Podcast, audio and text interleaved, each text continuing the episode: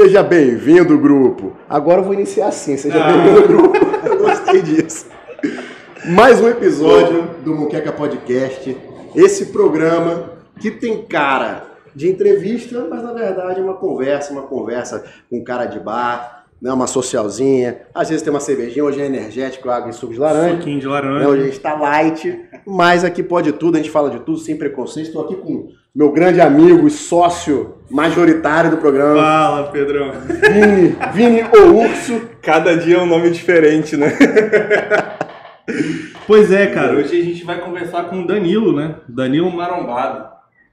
Ele que é procurador da Fazenda Nacional Rapaz. E ele também é cantor, influencer, modelo, artista. Né, Danilo? É isso? É, isso Acho... é ator, apresentador, né? Esqueci algum nome, algum. Dançarino. Rapaz, é um artista plural, né, Pedro? A gente tá aqui com um cara importantíssimo. Putz. A gente tá. Significa o quê? A gente tá ficando importante.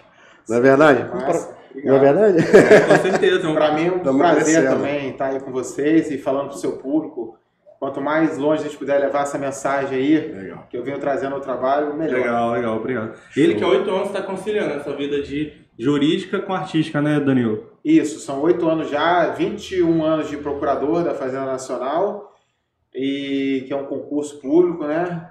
E oito anos aí desenvolvendo a carreira artística. Legal. Já. Legal. Mas, cara, seja muito bem-vindo, primeiramente. Claro. Muito obrigado. obrigado por ter topado essa maluquice aqui. Né, conversar com esses dois malucos.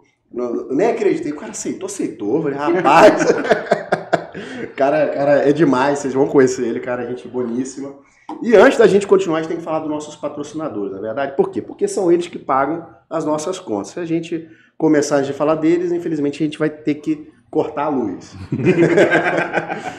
Nós somos patrocinados pela Senhor Mustache. O Senhor Mustache é um clube de negócios colaborativo que fica aqui na Mata da Praia, na Rua do Perinho, ao lado da Quitanda. Aqui você vai encontrar um mercado colaborativo que tem um autosserviço, você vai encontrar roupa, alimentação, de tudo um pouco. Tem a parte de representação. Você quer fazer um boné personalizado? Vem para cá que eu acho que você vai encontrar o que você precisa. E tem também a choperia, uma choperia autônoma, tá? Você mesmo se serve com 16 tipos de cerveja. É cerveja pra caramba, hein, Pedro? É isso. Pra quem gosta daquele monte de tipo diferente. E tudo artesanal. Claro. Vocês, eu tenho certeza que quem gosta de uma cerveja vai gostar de curtir isso. E a maioria é capixaba, né? Eu acho que todas. É? Acho que ah, todas. Ah, pois é, galera. Vamos valorizar o produto capixaba aí. é isso. Vamos voltar para a conversa. Aliás, começar a conversa, né, cara? Isso aí, vamos lá. Você não é capixaba. Isso, sou carioca, nasci no Rio de Janeiro, fui criado ali em Ipanema, né? Frequentei muito ali a praia de Ipanema, andei por Copacabana, Leblon, estudei no Leblon, a Barra da Tijuca também.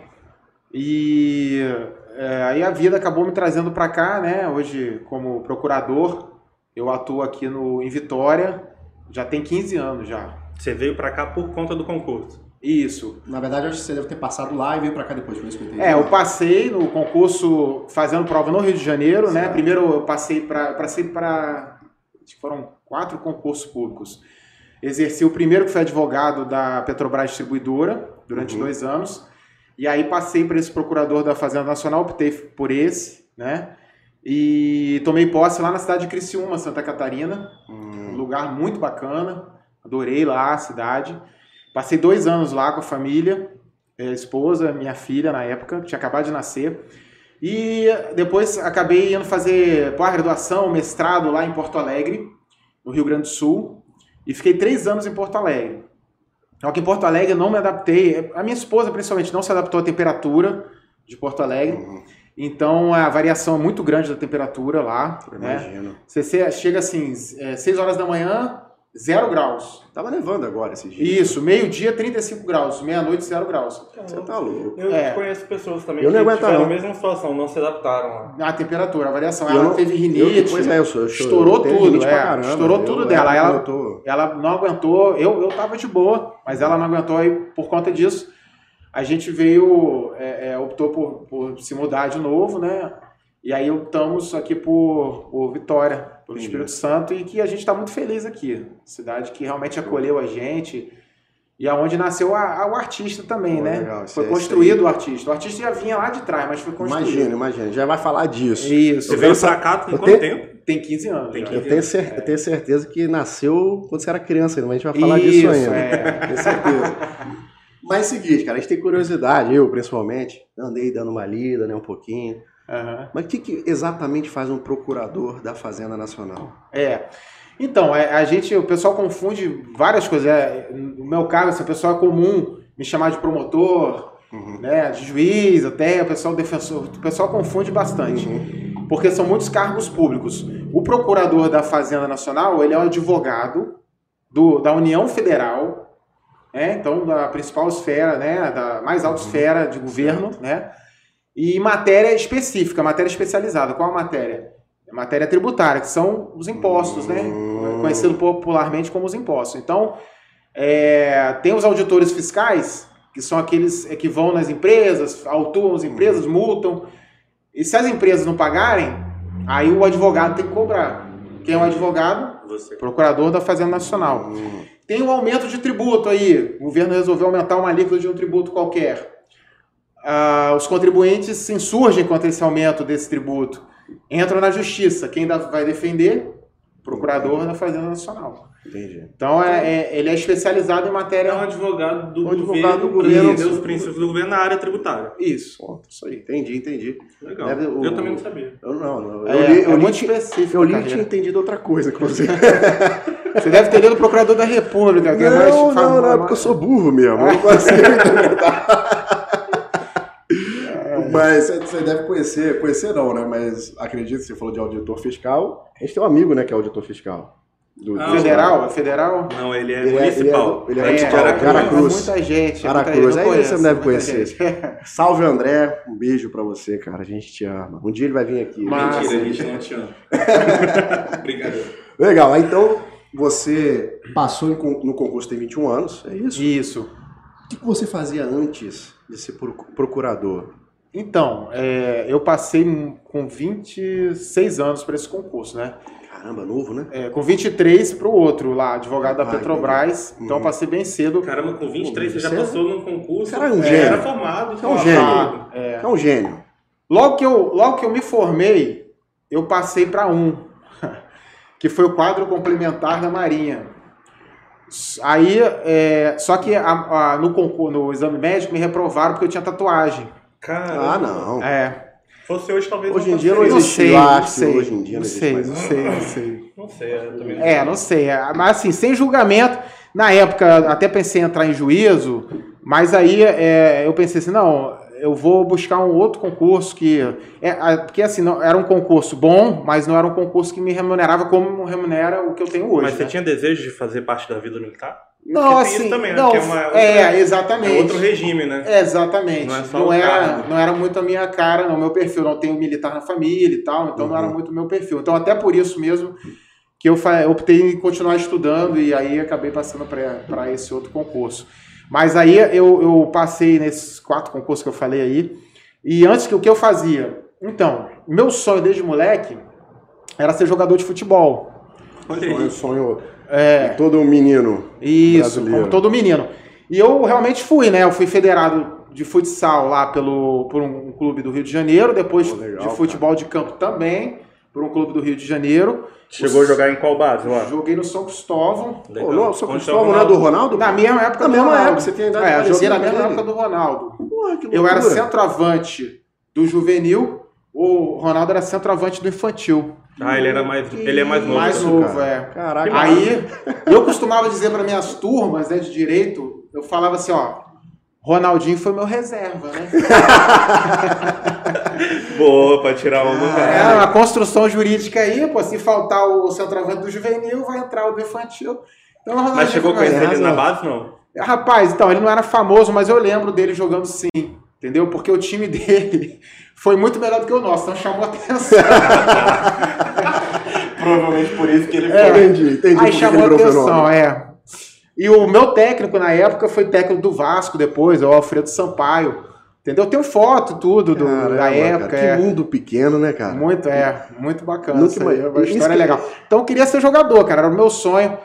E eu desisti de ser jogador porque eu, eu, eu continuei no São Cristóvão. Foi difícil entrar, não foi fácil, porque Uhum. assim, era um time que disputava a categoria de base com os principais, né? Então, uma vitrine muito grande. Entendi. Você entrar em qualquer time de futebol Já é é, difícil, né? extremamente difícil É, no Rio de sim, Janeiro. sim, Extremamente difícil. Sim, sim. Eu fiquei sete anos fazendo teste. Aí você vê que eu, eu sou focado, né? Um pouquinho. Fiquei sete anos fazendo teste. Tudo que você faz parece que você faz com muita intensidade, né? É. Pelo vídeo. É, eu, eu sou daqueles assim, não, não existe o talento, né, na minha cabeça, existe a persistência. É, a persistência até conseguir, entendeu? A persistência vence o talento, vamos dizer assim.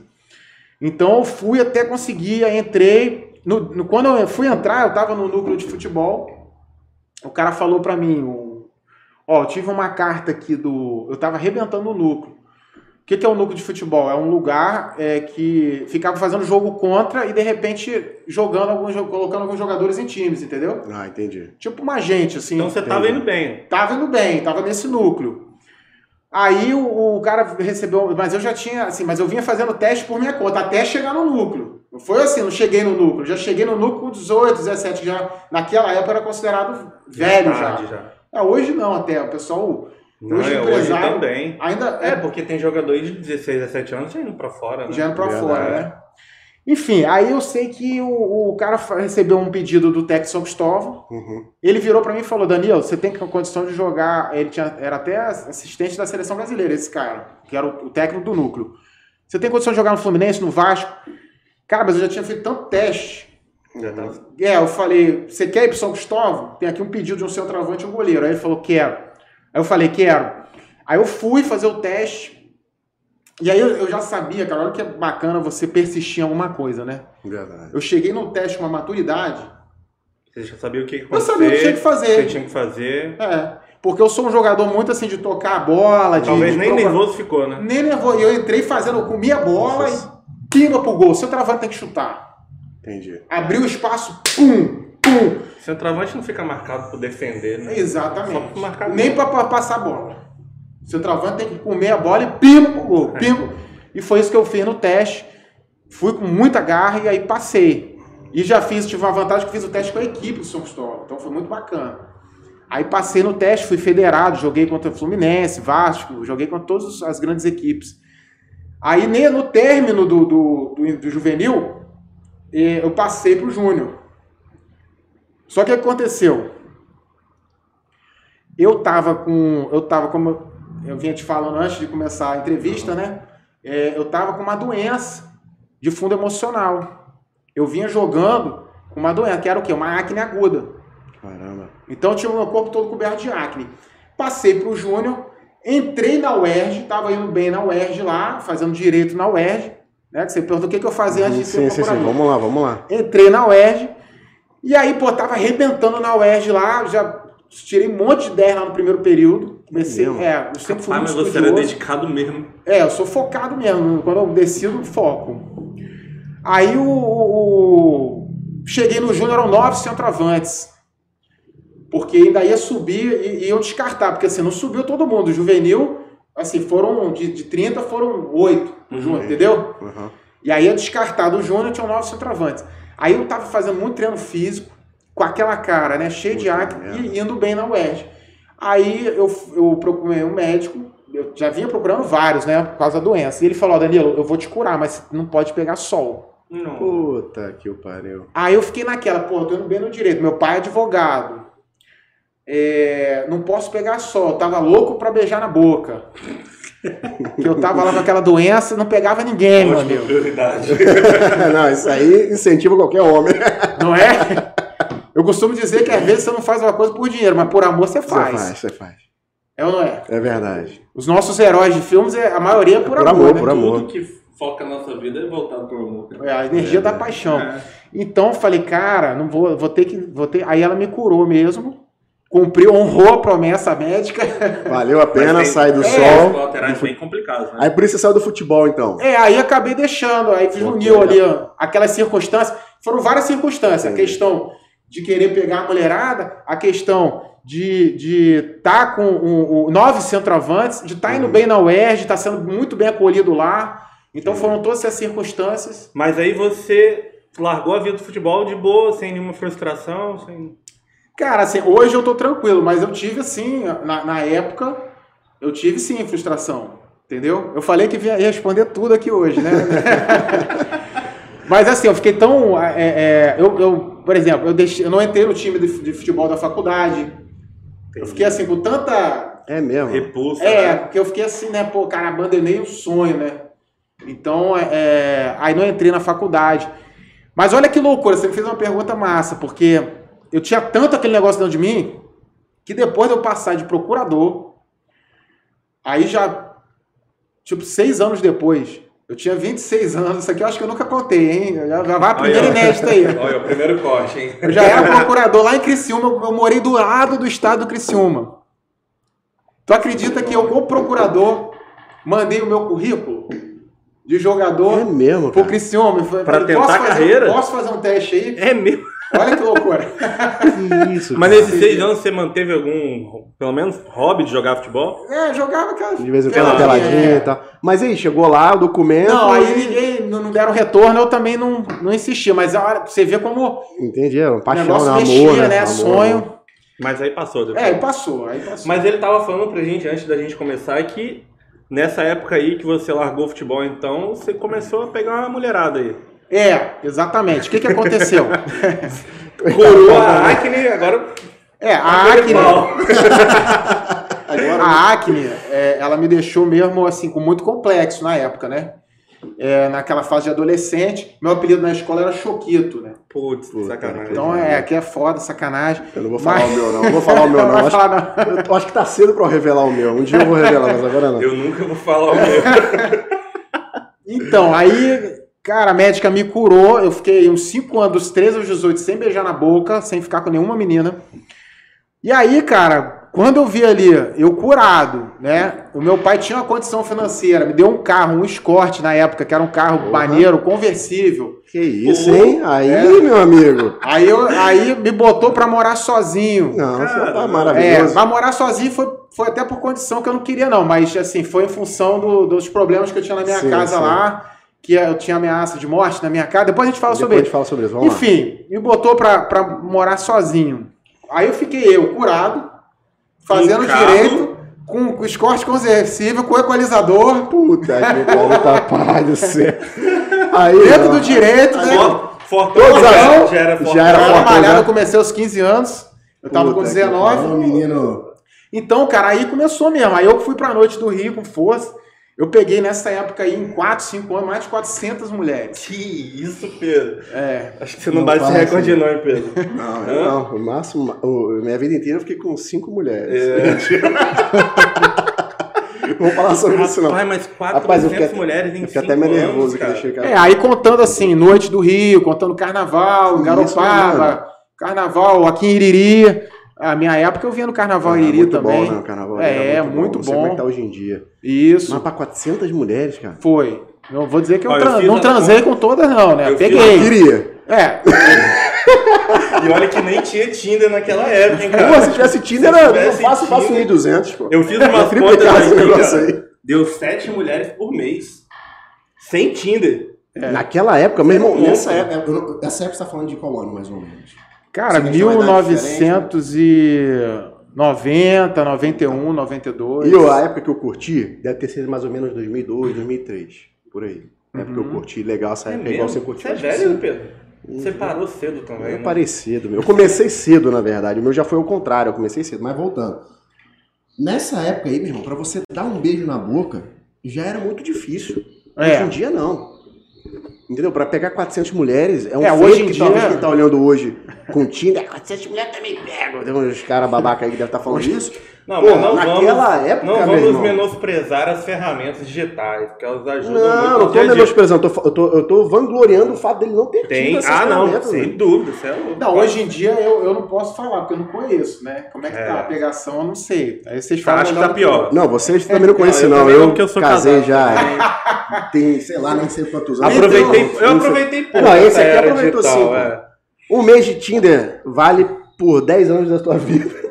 Que eu já ouvi falar. É mesmo, né? Rapaz, Pô, é, é Esse pesado. cara tem cada história aí que a gente É não pode pesado. revelar mais porque tá É, casado. empoderamento feminino também, né, cara? A mulherada hoje É tá- Isso, verdade. exatamente isso. A mulherada. Naquela época você tinha que conquistar ainda, Isso, né? e outra, a mulherada naquela época era muito. Ah, É, vou fazer, o conquista, que, que né? as pessoas vão pensar de mim? Hoje em dia não. Ah, é, E pra você ter acesso à conquista antes, você tinha que ir pra rua, né? Hoje em dia de casa você já faz. É isso aí. Facilita. Eu acho que esse Não que seja um ponto ruim, mas é um fato É fato, não, né? a gente que não tá julgando. o que é ele fato. fez também antes foi fenomenal, né?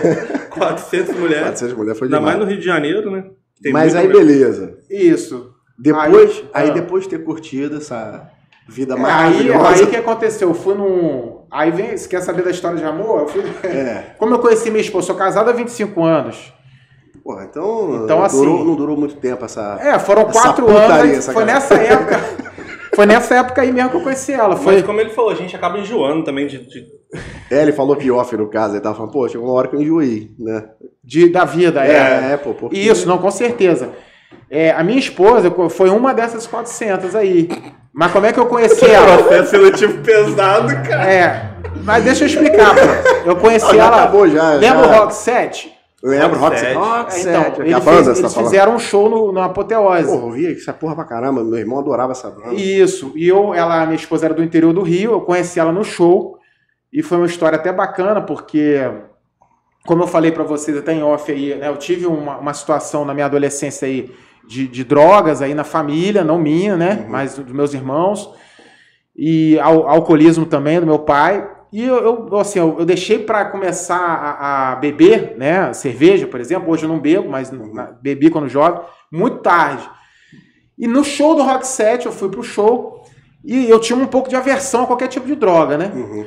Aí eu conheci duas meninas no show, é, me perdi dos amigos, né? Conheci duas meninas no show. E essas meninas falaram, pô, vamos lá no camarote, a gente tá lá no camarote. Eu, não, beleza, vamos lá. Aí a gente chegou no camarote, eu não tinha ficado com as meninas, né? Elas entraram, falaram, segura um pouquinho. Voltaram, fomos pra pista de novo, puxaram lá um cigarro de maconha e começaram a fumar. Me ofereceram, eu falei, não, tô legal, tô legal, obrigado. Aí nisso passa a minha atual esposa, né? Ela passa, me dá uma olhadão, tava tocando aquela música She's Got the Look. Eu não sabia inglês direito, tinha mó cabelo louro aqui. Eu, pô, ela tem a luz, ela tem a luz. Aí entendi a música como ia. Aquela cena de filme, sabe? Entendi, Correndo, não, ela imaginei já. Eu imaginei tudo. Aí eu olhei as mulheres aqui fumando um beck. Eu podia ficar com as duas, né, cara? Mas passou a. Aí eu. Caraca, minha- aí fui pra cima, achei as duas aqui, entendeu? Aí Deixou as peguei. maconheiras pra Deixei lá. as maconheiras, comecei a conversar com a minha atual esposa, aí, aí nos conhecemos. Aí ficamos, a gente gostou muito de ficar. Só que ela foi pro interior, aí eu fiquei cinco anos sem ver minha esposa. Caramba, e o contato naquela época era complicado. Era né? telefone, aquele. Fixo, né? É fixo, Dava né? aquele é, que gerava. girava, é, Tá, tá, tá, tá, tá. teclado e tal.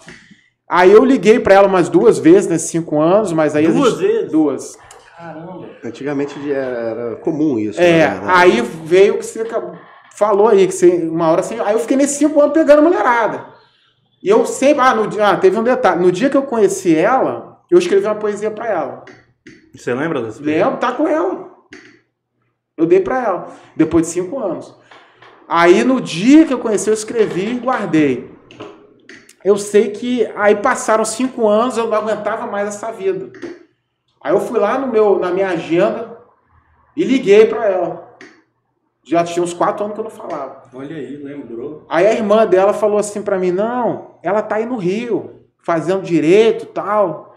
E que era o que eu fazia também, né? Eu falei, pô, que bacana. Na época ela nem fazia. Ah, que bacana e tal. Você quer o bip dela? Era bip, cara. Eu não conhecia isso. Não tinha Bip, celular. pô, era a galera bip. ficava na cintura Isso. aqui. Pá. Não, eu sei que é, mas não, não cheguei a ver um na mão. Aí eu mandei um recado pra ela. Pô, aqui é Danilo Rock 7. Eu crente que ela ia lembrar depois de quatro anos, né? É Danilo Rock 7, tô afim de te ver e tal. Aí ela, diz ela que tava lá no, no curso, no curso de Direito com uma amiga, ela falou, pô, Danilo Rochete.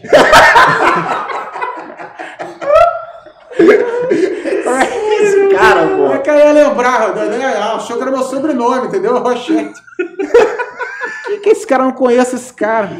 Aí ela ligou pra irmã dela, porque a irmã dela é que tinha Eu fa- Não, eu falei, sua irmã me deu seu bip. Ela ligou pra quem é esse cara que você deu meu bip? Não, o cara que te conheceu no Rock 7. Ah, massa. Eu gostei de ficar com ele, aí pronto. Aí começamos a sair Ah, entendi. e não largamos mais. São 25 anos juntos. Que massa, né? Curioso. Cara, que curioso. Doideira, né, Eu- Esse programa é maravilhoso por causa disso, entendeu? Por isso que eu tava te falando. Esse programa funciona assim. A gente fala uh, da vida do ser humano, cara. E a gente se surpreende. Porra, eu nunca imaginei.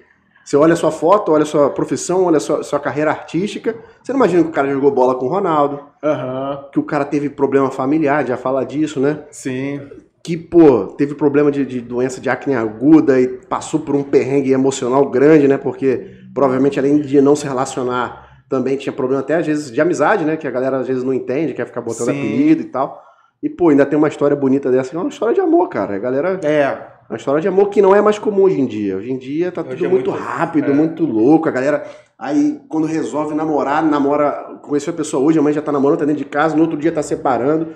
Hoje em dia não tem mais história de amor bonita como essa. é, até. Eu acho que as coisas elas estão mais vulgares, assim, justamente como tá o mundo, né? É, o mundo tá muito doido. Muito- É, não vamos generalizar É tudo- também. Não, tem não é também, isso. né? Não é, mas eu acho que tá menos. Tá menos, Tá bem menos, menos, É, é. mudou-se a, pessoa- a personalidade da sociedade em si, né? Sim. É, e não vamos julgar também se é bom ou não, ruim, é, né? não, lógico que não. Lógico Cada que um não. é cada um. cada cada mas um, a lógico história é não. bacana mesmo. Mas é né? legal você conhecer esse tipo É, de história. Pô, é. história de filme, pô. É, isso aí. Dá um filme. Imagina, Danilo Rochette. Pô, a mulher ficou doida.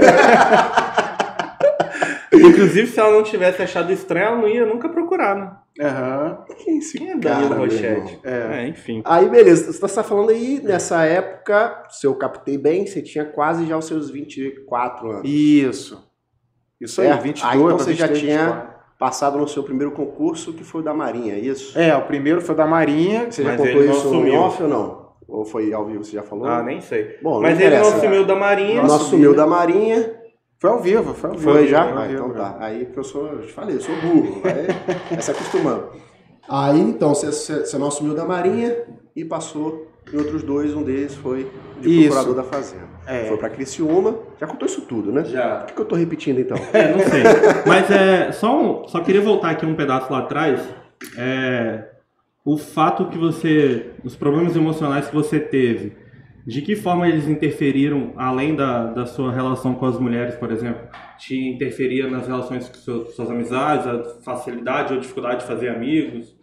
Você se excluía muito das pessoas ou isso não te afetou tanto? Ah, com e, certeza. você, e você jogou esses problemas em cima de quê? Assim, onde foi sua, seu escape? Com certeza, Vini. É assim. é, Eu era uma pessoa extremamente extrovertida. Extrovertido. Extrovertida, até aconteceu os problemas que eu vivi na adolescência. Então, o primeiro grande problema que eu vivi aos 13 anos foi a morte do meu irmão mais velho. Eu sou o caçula de quatro homens. Ele era médico. Ele trocou plantões com três amigos para ver um congresso no Paraná. Quando voltou, pagou os três seguidos.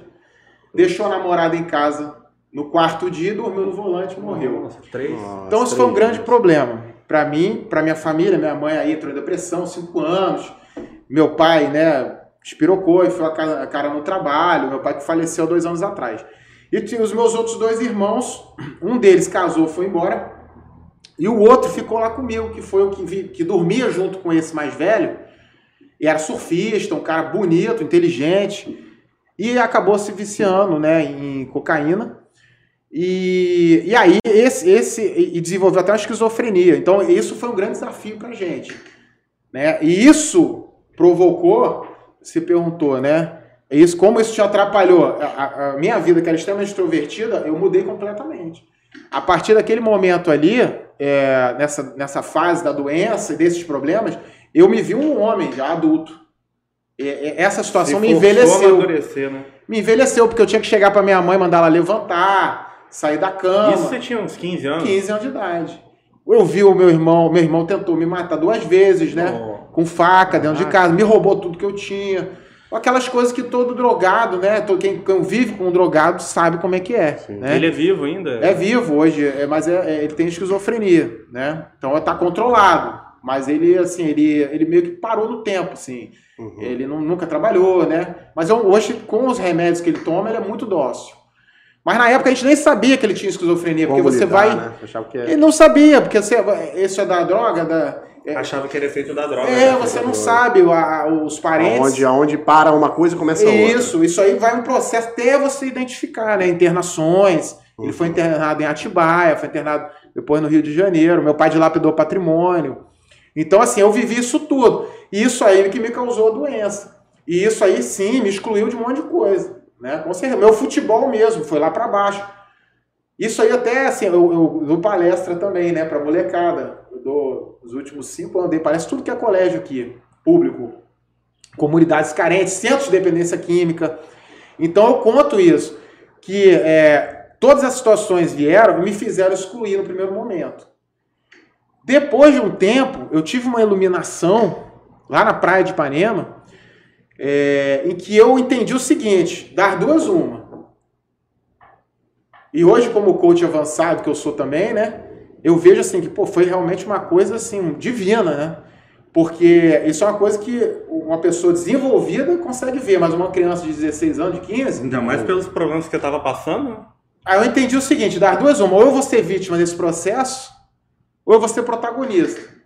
Aí que eu comecei a desenvolver o meu foco.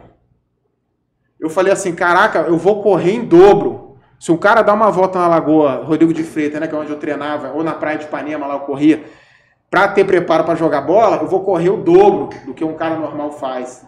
Eu vou treinar o dobro.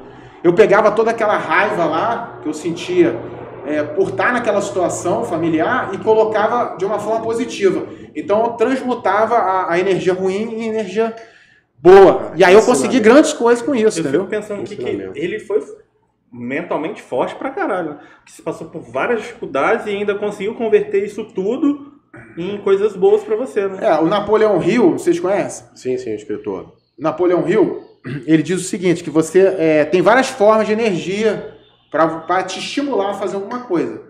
A raiva é uma delas. A mais forte é a paixão, que a gente falou aqui antes, né? Mas a raiva é uma delas. Então, assim, eu sentia muita raiva daquela situação que eu me encontrava, né? Com uma doença, é, vivia naquela situação, porque os meus pais, eles só davam atenção pro meu irmão, é, o tempo inteiro com ele. Até por isso, eles me colocaram Pra morar sozinho. para morar sozinho, por questão de segurança. Pra não te Entendeu? contaminar com aquele ambiente também. É, e, e, e- e para morrer mesmo, porque meu irmão era alucinado, né? Então, assim, é, aí, por conta disso, dessa raiva que eu tinha da situação, né? é, eu comecei a colocar energia, canalizar minha energia, e isso até eu, eu deixo assim para os jovens que estão assistindo o programa. Se você está sofrendo qualquer tipo de violência hoje, né? Além de procurar ajuda, é claro que você tem que procurar de alguém próximo das autoridades, mas você procura canalizar isso para uma coisa boa para você. Seja o esporte, seja o estudo, que foi o que eu fiz. Eu canalizei para o esporte, para o estudo. E aí você vai conseguir grandes resultados, entendeu? Para de se vitimizar. Se policia. Né? Para de se colocar, caraca, minha vida é uma merda. Eu vou, vou encher a cara porque eu quero esquecer isso tudo. Não, pega essa energia, essa violência que você está passando hoje e canaliza para uma coisa boa. É, legal. Porra, esse- Fase, né, cara? Foi, foi complicado. Porra, Mas aí- Fiquei até sem palavras agora. sem palavras, porque eu, eu sou o tipo de pessoa que eu escuto e penso, escuto e penso. Eu Vou refletindo. Tudo que você está falando, eu estou refletindo. Um negócio incrível. Né? Espero que a galera esteja refletindo também vendo isso aí, porque isso é muito É, forte, tem- cara. É forte, tem assim, tem histórias assim, e, e todo mundo assim, eu, todo mundo tem sua história. E cada um tem seus problemas. E cada um sente da sua forma, né? Então assim, pode ser que eu fale uma coisa aqui pra você, que pra você o que eu tô falando, pô, mas isso aí é tranquilo. E às vezes um outro tipo de problema vai te afetar, né? Porque cada um é cada um. É, E cada... Sim. E a gente tem costume de ficar dando, é, jogando valor para as coisas, né? Sim. Ah, o problema do outro é menor que o meu, eu passo um problema. E na verdade cada um Sim. tem os seus É e você isso, carrega é aquilo isso, que, é que você suporta. É isso É aí. isso. E aí, diante desse problema que eu digo, de como ele tá te atingindo, você canalizar essa energia. Como você vai reagir com as É, consequências daquilo ali. hoje, hoje assim, hoje, depois de ter muito desenvolvimento, né, pessoal, é, é difícil, assim, os problemas normais, assim, não me atingem muito não, entendeu? Problema sério, vamos dizer um problema sério, uma separação, uma morte de alguém na família, uma doença de alguém na família. Eu geralmente levo, assim, em média, 12 horas para digerir esse problema. Eu, eu hoje não perco o sono mais por causa de um problema. Entendeu? De tanto desenvolvimento, meditação, esporte que eu pratico. Então, assim, normalmente um problema antigamente me abalaria, ficaria de repente digerindo ele um mês, um ano. Hoje eu, eu consigo digerir em média em 12 horas. Mas você já demonstrava esses traços de mentalidade mais forte, né? Porque você passou por várias coisas e mesmo assim você sempre passava Isso. por cima e reagia de uma forma muito positiva. né? Isso, mas sem técnica. Hoje eu tenho técnica. Sim, é, e, e outra coisa que eu pensei que também de forma intuitiva, né? Você fazia Isso. tudo de forma intuitiva. Bacana. Isso aí, tem técnica, é você, é, é você despertar, né? Meu primo tem um programa lá que é o Awake. A minha esposa é coach também, aplica, né? Eu, eu uso sim pra minha vida. Ela é coach e atende como coach, a Bianca. Um beijo pra você, Bianca. Você é um homem apaixonado, né? Tá vendo? É outra história, é outro patamar.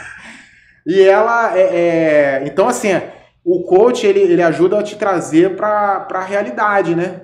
A te despertar de uma forma consciente, que aí você fica muito. Você começa a enxergar o que você tá. as coisas que você pode corrigir na sua vida. Então isso é bem legal. Hoje eu faço isso de forma consciente. Então, assim, até quando eu tô fazendo merda hoje, se eu fizer, eu tenho consciência da merda que eu tô fazendo. Tá entendendo? Entendi. É diferente de você fazer É porque você sabe sim, o que sim. você tá fazendo, sabe as consequências e como reagir a elas. Isso. Isso aí. Você já Isso enxerga aí. lá na frente, É entendi. isso aí. Mas, Pedro, tem, tem uma furadeira torando aí, hein? Não pega, não. Bom, não deveria aparecer- pegar no microfone, mas se estiver pegando. Se é pegar, desculpa aí, se É porque pra, externo que- pra quem não conhece o público que está chegando agora, somente o público, o público do Danilo, provavelmente, que está vendo isso, esse programa, aqui é um aquário. A gente fica no meio de um estacionamento aqui na Mata da Praia, praticamente. Então tem prédio do lado, tem carro passando, helicóptero, avião, aqui é rota de avião, né? Tem. Então é normal. De vez em quando vocês vão ouvir um barulho mais ou menos parecido com algo de estranho.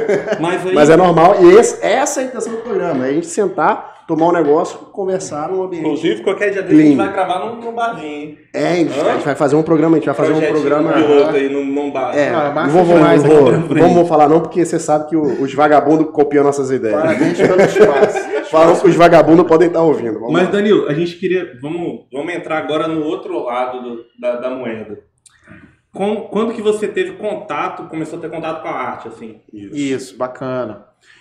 Então, é, é como eu falei pra você, eu sempre fui extremamente extrovertido. Eu, eu era um moleque, assim, de 7, 8, 9, 10, 11, 12 anos, assim, de ser chato. Os meus amigos, assim, cara, eu tinha uma imaginação absurda. Uma vez dormi na, na casa do Emerson. Emerson foi dono do, do Plataforma 1. Hoje é um dos maiores empresários do Rio de Janeiro.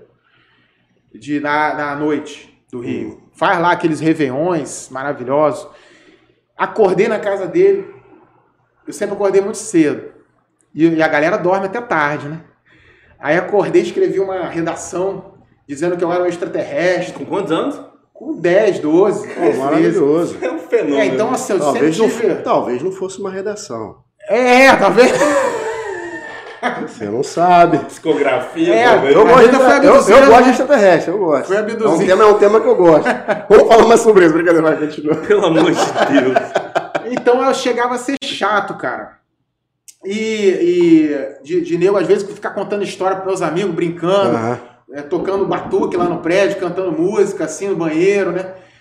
E, e aí, com esses problemas todos, eu acabei enterrando. Aí, mas assim, nunca esqueci. É, durante todos esses problemas que eu tive, eu sempre escrevi muito. Eu tenho um livro que eu contava minha agenda de jogador de futebol. Olha aí, cara. É, e aí, nessa época eu escrevi um monte de poesias. Uma delas virou até a minha segunda música, terceira música, Geração Bola Bola. Caramba. Uma das poesias que Você eu escrevi. escreveu lá com 16, 16, anos. 17, 18, 19. Era uma poesia e tu transformou em música agora. Isso, foi a segunda. E a primeira música, né, eu registrei com 18 anos de idade. Você registrou com 18 O anos. rap do Maromba. Cara, tu jogava bola, tu estudava, passava por um perrengue em casa e ainda escrevia música. Isso. Escrevi o rap do Maromba. Praticamente. Rap Você do escreveu Maromba, o rap do Maromba com 18 anos. 18 anos. 18 anos. E pra provar, eu tenho publicado no meu Face, no meu Insta também, o carimbo lá da, do registro da Biblioteca Nacional do Rio de Janeiro. Eu peguei um ônibus lá em Ipanema, fui até o centro da cidade, registrei o rap do Maromba. Cantei, gravei ela, registrei aos 18, gravei aos 40. Foi a minha primeira música que deu o meu retorno pra arte. Ah, tá. Que você comentou outra vez que era um presente que você estava se dando. né? Isso, o presente que eu tava me dando. Entendeu? Porque aí eu Ah, esqueci a arte. Eu, eu- ali naquela época. Se você quer perguntar. continuar, não. Manda brasa. Aquela época ali, eu, eu, eu, eu tava ainda lutando, porque eu era artista, estava dentro de mim, né? Escrevendo as poesias. Hoje eu tenho aí mais de 50 é, publicações no Pensador. Depois, o pessoal que tá vendo aí procura lá, é Danilo Marombado. É, e aí eu tava ali, al- algumas dessa época, eu publiquei lá. E, e por conta desses problemas todos, eu acabei tomando outro rumo do direito e tal, só que sempre ficou aquele negócio dentro de mim, de trabalhar com público, de trabalhar com arte, né? E depois que eu consegui aí me estruturar e passar por uma série de crenças que eu acabei desenvolvendo, sim, né? Sim.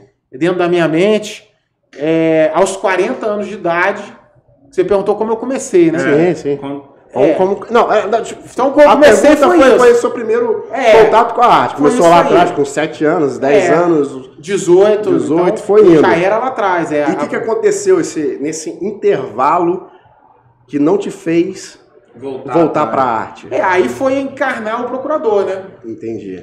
Aí o direito, que a, o- A vida do, do adulto. do direito, do adulto, direito. é. Isso aí. Não que a arte não seja de adulto, mas assim, você teve que levar pro lado É, eu mais. acho que se envolveu com uma outra coisa É. que você achou que talvez É, é não uma- cabia mais a arte dentro da tua Isso, vida. é uma carreira Pelo menos linda. profissionalmente. É uma carreira linda, uma carreira brilhante. Meu pai é advogado, né? Faleceu há dois anos atrás, mas é um advogado brilhante. Então eu estagiei com ele. Aí depois é, fui fazer os concursos públicos. É, estudei dois anos pra- é, durante 10 horas por dia. Passei nos concursos. Assumi. Cara, exige pra caramba.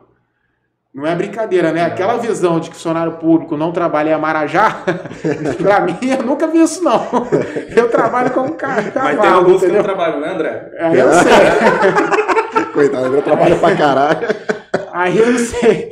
No meu caso, na nossa carreira lá, meus colegas, isso não existe. Então, é, é- é, a gente trabalha muito, sempre trabalhei muito, entendeu? E, e sempre gostei, assim, curti muito a, a procuradoria, né? É, não só como procurador, mas também como professor. Aí eu tomei posse Criciúma, Porto Alegre, aí comecei a, fiz pós-graduação, mestrado, que aí é o meio termo, né? O que me parou entre o início e o, e o retorno à arte. É, dei aula lá no Rio Grande do Sul, né, na faculdade, em cursinhos. Pô, os gaúchos são top, os caras estudiosos pra caramba, entendeu? Tá cheio de gente do, famosa do mundo direito lá. Os capixaba também, né? Mas é, é, naquela época lá foi muito bacana. Depois vim pra cá, continuei dando aula. Dei aula na FAESA, dei aula na FDV, não tem problema falar os nomes não, né? Não, não, não, não. Dei aula na Univix, que hoje é Multivix, né? Sim. Na graduação e pós-graduação dessas faculdades. Você tem mestrado e doutorado? ou só É, mestrado. Mestrado. O doutorado, cara, eu, eu, eu, eu, eu fiz o doutorado na UFMG. Tem uma história engraçada, né? Que vou abrir um parênteses aqui, depois eu volto Não, sem problema. pro, pro hiato aí. É, eu fiz, eu estudei um ano de alemão, que tinha que ter duas línguas no mínimo pro doutorado, né? Uhum. Eu tinha o inglês, aí estudei um ano de alemão, que eu tenho descendência alemã. E me preparei, estava preparado, já falando alemão. Hoje eu não falo mais, não, esqueci, né? Já tem seis anos isso, talvez até mais. Mas fiz um ano de alemão e, e aí fui fazer o doutorado na UFMG. Só que o que acontece? A minha escola era carioca e gaúcha. A escola de Minas, ela é, é jurídica, né? É mineira e paulista. Se tiver alguém me ouvindo aí quiser me corrigir, corrige aí depois. Mas... aí beleza, cheguei lá na prova. É, Aí tinha a primeira fase, aí depois passei, aí a segunda fase, que era de línguas, passei, a terceira fase era, era um ponto que ele sorteava na hora, entre outros, tinha que escrever uma dissertação. Aí, cara, caiu o ponto, tinham 10 pontos, alguns eu era melhor, outros eu não ia me ferrar, né? Uhum. caiu o ponto que eu tinha publicado no mestrado e tinha sido numa revista jurídica. Putz. Era, foi o ponto que eu fiz numa cadeira do mestrado. Caiu Na ponto. hora que caiu, você já riu, então. Eu ri. Aí eu, eu tinha lido na véspera. Aí assim, eu deitei e rolei, citei doutrina alemã, portuguesa. Pum, pum, pum, deitei e rolei. Aí veio a nota, tu precisava de sete para passar, só tinham três candidatos, tinham três vagas. Nossa. Aí os caras me deram 6.9. Ah, Que isso? tem alguma coisa errada Tinha aí. carta marcada aí. É, não, não, mas só tinha três vagas. E só tinha três candidatos, então, assim, não tinha nem concorrente. Ué, mas então era só. Ah, tá, Mas, mas, aí eles não queriam abrir vaga pra mais mínima, alguém, né? pô. É, não tinha nota mínima, exatamente. Ah, não tinha a, nota a nota mínima. mínima era 7. Era Era sete. essa fase. Reprovaram. Eles me deram Não, 6.9. entendi. Eles queriam botar mais alguém, É, provavelmente, não, que não estava concorrendo. Eu não sei. Eu, depois eu fiquei interpretando, porque pensei assim, né? Pô, isso aí foi tipo um tapa de luva. Uhum. Quem, como quem diz assim, pô, você veio citou doutrina carioca e paulista, não citou a mineira e a. e a- não, carioca e, mine- e gaúcha, não citou a mineira e paulista. Isso foi tipo um tapa de. Eu percebi assim, né? Se foi ou não foi, enfim. Então É. eu não entrei pro doutorado, mas aí deu no controle, né? Se eu tivesse feito doutorado, talvez não tivesse é, despertado aí, construído a, a carreira artística. Voltado, né? É, Porque aí você te- É, teria outras ocupações muito piores. Exatamente, teria que estar viajando para Minas, Isso. né? E eu, eu acredito que, apesar de todo esse controle emocional que vão levando a gente para certos lugares, certos caminhos, eu ainda acredito um pouco que as coisas acontecem por um destino lá É, na eu frente. também, eu sabe? também acho. Você É tem que estar preparado mentalmente para suportar o caminho, mas eu acho que as coisas vão acontecendo de alguma maneira. Hoje eu, eu consigo olhar para trás e ver algumas coisas que eu passei também. que eu Tudo falei, se cara, liga, se eu não né? tivesse, se não fosse daquela maneira, eu não estaria aqui sentado agora, por exemplo. Uma sabe? decisão de um dia. Então, exatamente. Talvez se você É, quisesse é falar da doutrina mineira e paulista, você estaria, não teria virado um artista. Exatamente. Entende? Então, É, tudo, tudo, faz parte se liga, vida. eu concordo com você. Mas aí beleza, aí com 40 anos tu foi lá e lançou a. É, aí o que, que aconteceu? Aí, como é que foi essa Quem vontade? Mais profundo, virado. é mais profundo, não é quando ele lançou, é mais profundo. Quem É, te como é que inspirava na época que tu escreveu? Tinha algum cantor? Lá atrás, É. ah, o Claudinho, na época não, era Claudinho Bochecha, era os funk da época. Claudinho era Bochecha, Melody, é, Claudinho né, Bochecha, eram os Melody lá, os, Era, mais- né? era só mais um Silva. Isso, que aí é, era essa galera aí, entendeu? Era funkeiro. E os Melody também, que nem era é o funk, tinha o rap mesmo. Rap Hoje não tem mais né? rap, né?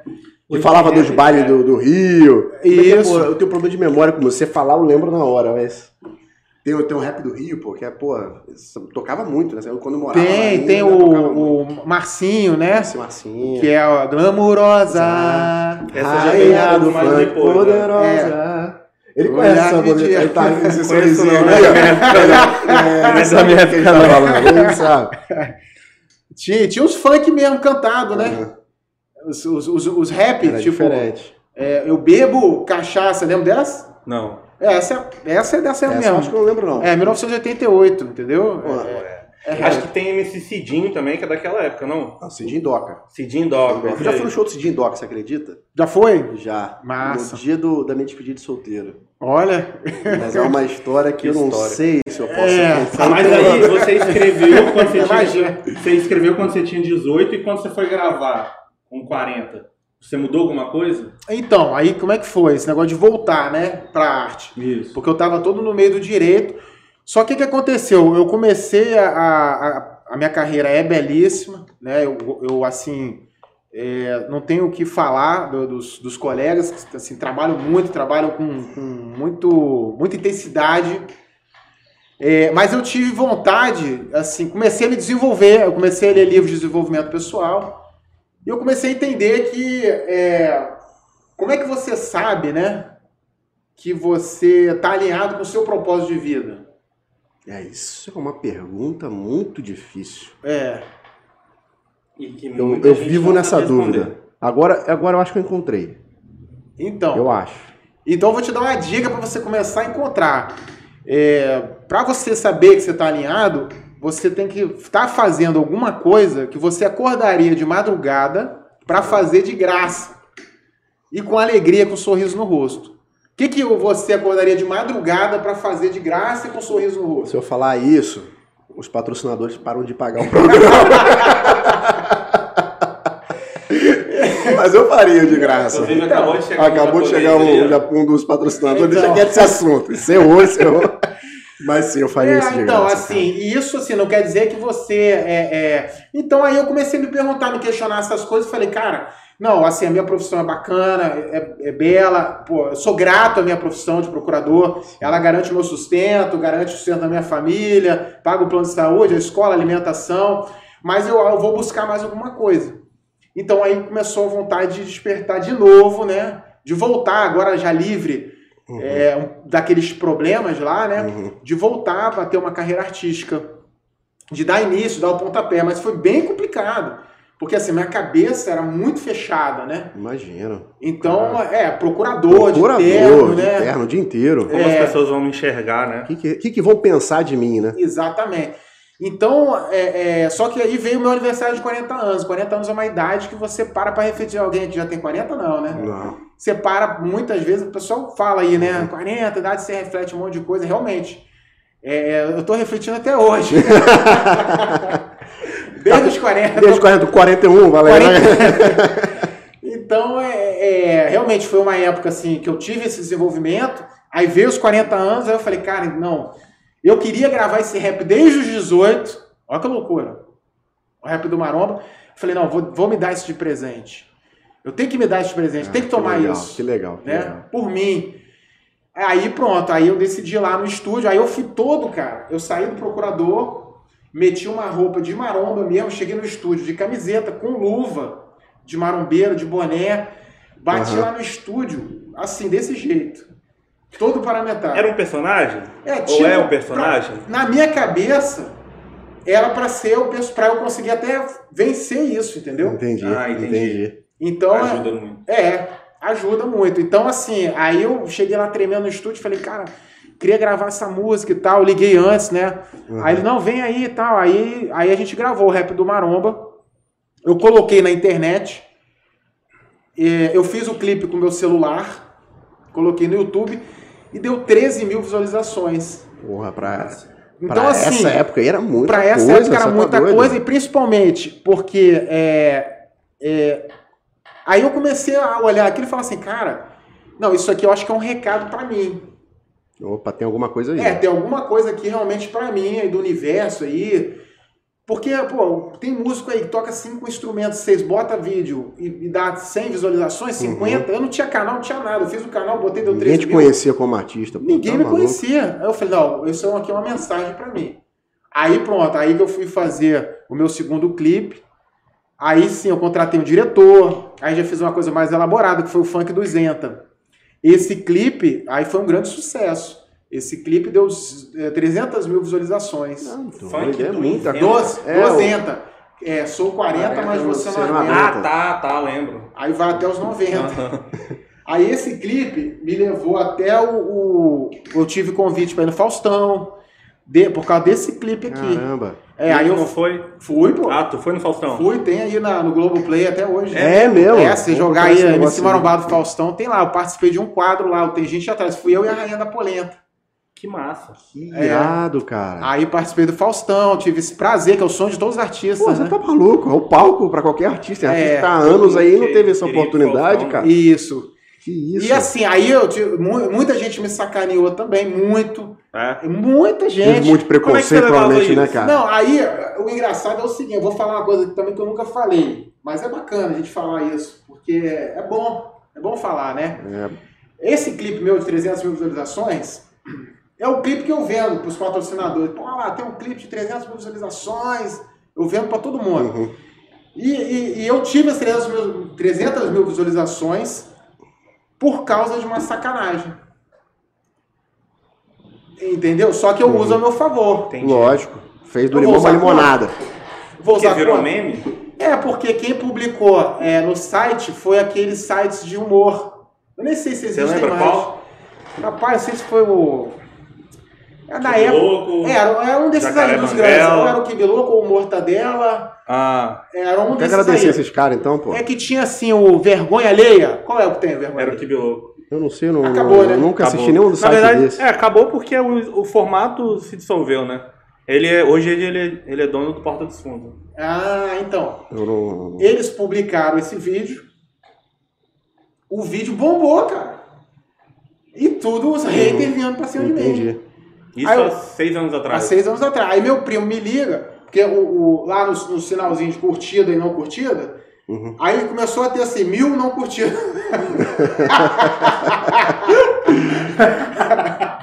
aí o meu primo Jerônimo me liga, primo, tira as curtidas, tira, apaga, pra ninguém saber que você tá levando. Porque tem uma coisa no coach que a gente fala que é o efeito manada. Já ouviu falar? Defeito Aham. Maradona. Se Vai um, começa vai uma embora. galera aí, aí vai. O nego não quer nem Mas saber. tem aquela história também, né? Fale bem ou fale mal, fala de É, mim. Fala de mim. pra marketing, meu irmão. Não, e hoje eu tô com 300 mil visualizações Tanto lá. é que no YouTube Acabou, não né? importa Pronto. se o cara faz um comentário bom ou ruim, o que importa é ele Não, comente. Aliás, pro Que YouTube é isso é maravilhoso. engajamento. O Exatamente. YouTube ele entrega quanto mais disco, que chamam de discussão, né? Quanto mais discussão tiver, ou seja, ok e, e negativo ali, melhor. É, Se Por tiver isso muito é negativo, ele entrega mais ainda. Você tá, se você tá feliz com o seu projeto, se você tá focado naquilo Porra, ali, é isso. se foda o que os outros vão falar, É por cara. aí. E hoje usa a meu favor. É, meu exatamente. favor. E tá lá. Bem ou mal, foram 300 mil pessoas que viram te meu trabalho. conheceram. Acabou. É o que você falou, bem ou mal. Tem um documentário que eu vi uma vez que o cara es- espalhava fake news contra ele. Já viram esse Pô, documentário? nunca vi não, mas deve ser maravilhoso. Aí o cara arrebentou. Eu vou fazer isso também. Caralho, a gente tem que usar essa olhar isso aí, cara. Podcast de merda aí. Boa, Acho que é isso que tá é, faltando. é isso que tá faltando, tá vendo? Então só isso, tá vendo? Eu vou mandar essa daí, gostei. Chama, chama. Como é que é o nome do documentário? Ah, não vou lembrar, eu já Eu Vou vi. procurar no Google, fake Procura. news, documentário. Tem vai um aparecer. filme, cara, no Netflix, que agora eu não vou me lembrar o nome, que fala sobre a máfia do fake news. É, e Ah, não, esse eu já vi. Você sabe qual que eu tô falando? Eu acho que é aquele que fala um pouquinho sobre a- o Brexit. Mas não é documentário, é um filme. Que Ah, não. conta a história É de um cara que entra numa agência de, de, de publicidade. Essa agência trabalha pro político na Inglaterra. É isso, pô. É a história do quando eles foram votar a favor ou contra da Inglaterra sair do bloco europeu, não era isso? Não. Ah, não, É era uma da, da um Escócia. político. Não, não É era. Escócia. Era Escócia, era pra, pra Escócia virar independente ou não. uma Eu sei que, enfim, é, o cara entra nessa agência Eu vi esse- de esse- esse filme publicidade e a agência ela trabalha para um político para ficar criando fake news sobre outro partido. E aí esse cara ele acaba fazendo os dois lados, aí É, e eles falam E também que que começou, caramba. começou ali essa questão de fake news, começou nessa época. Aham. O Donald Trump copiou, né? Não o Donald, né? Mas a agência que cuidou da publicidade copiou o mesmo sistema, que eles usavam muito Facebook, não é isso? uhum. Usava o Facebook para entregar esse fake news e tal. Depois lá não tem WhatsApp, né? Assim, nos Estados Unidos eles rede não do usam. ódio.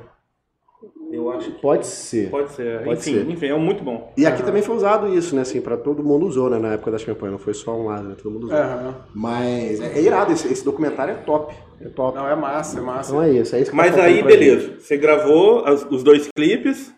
Gravei os dois clipes, aí pronto. Aí, eu nessa, eu tenho oito anos de carreira artística, mas assim, até os primeiros três anos e meio, eu assim, eu levava meio que na brincadeira, né? Pra ver, assim, eu tava ainda me incorporando. Hoje eu sou, não, Uhum. Se artista encontrando mesmo. também, né? É, me encontrando, exatamente. Era uma fase meio de transição. Mas aí você falou dos haters. Isso te incomodava de alguma forma? Rapaz, Te assim, atingia? a, a questão não me atinge hoje, né? Eu me preocupava mais com a questão da minha carreira mesmo. Me, me De atingir, procurador. É, me atingir como procurador. É, mas como eu, eu sempre assim trabalhei é, essa carreira artística com uma pegada de incentivo a uma vida saudável, então eu sempre entendi que é, eu tinha um tipo uma porque o servidor público federal, qualquer servidor público ele tem na lei do servidor público a questão da moralidade pública. Uhum. Hum, Entendeu? Então é, é, é- é uma coisa que poderia alguém me incomodar comigo, né? Dependendo. entendi. Mas Isso é assim, imoral. de ser imoral alguma coisa que eu estivesse levando adiante. Mas não existe proibição de você ser artista, cantor, nada Uhum, disso. entendi. Entendeu? Inclusive tem auditores que são médicos, eu conheço, né? Que Ah, é? exercem, é, tem. Não tem problema de você exercer como autônomo. Uhum. Você não pode ser sócio-gerente de sociedade. Isso Entendi. tem vedação. Entendeu? Só até sócio você pode, sócio-gerente não. Entendi. Mas, é, é, então, assim, eu me, me preocupava mais com como a carreira ia receber isso. E no começo, assim, houve bastante.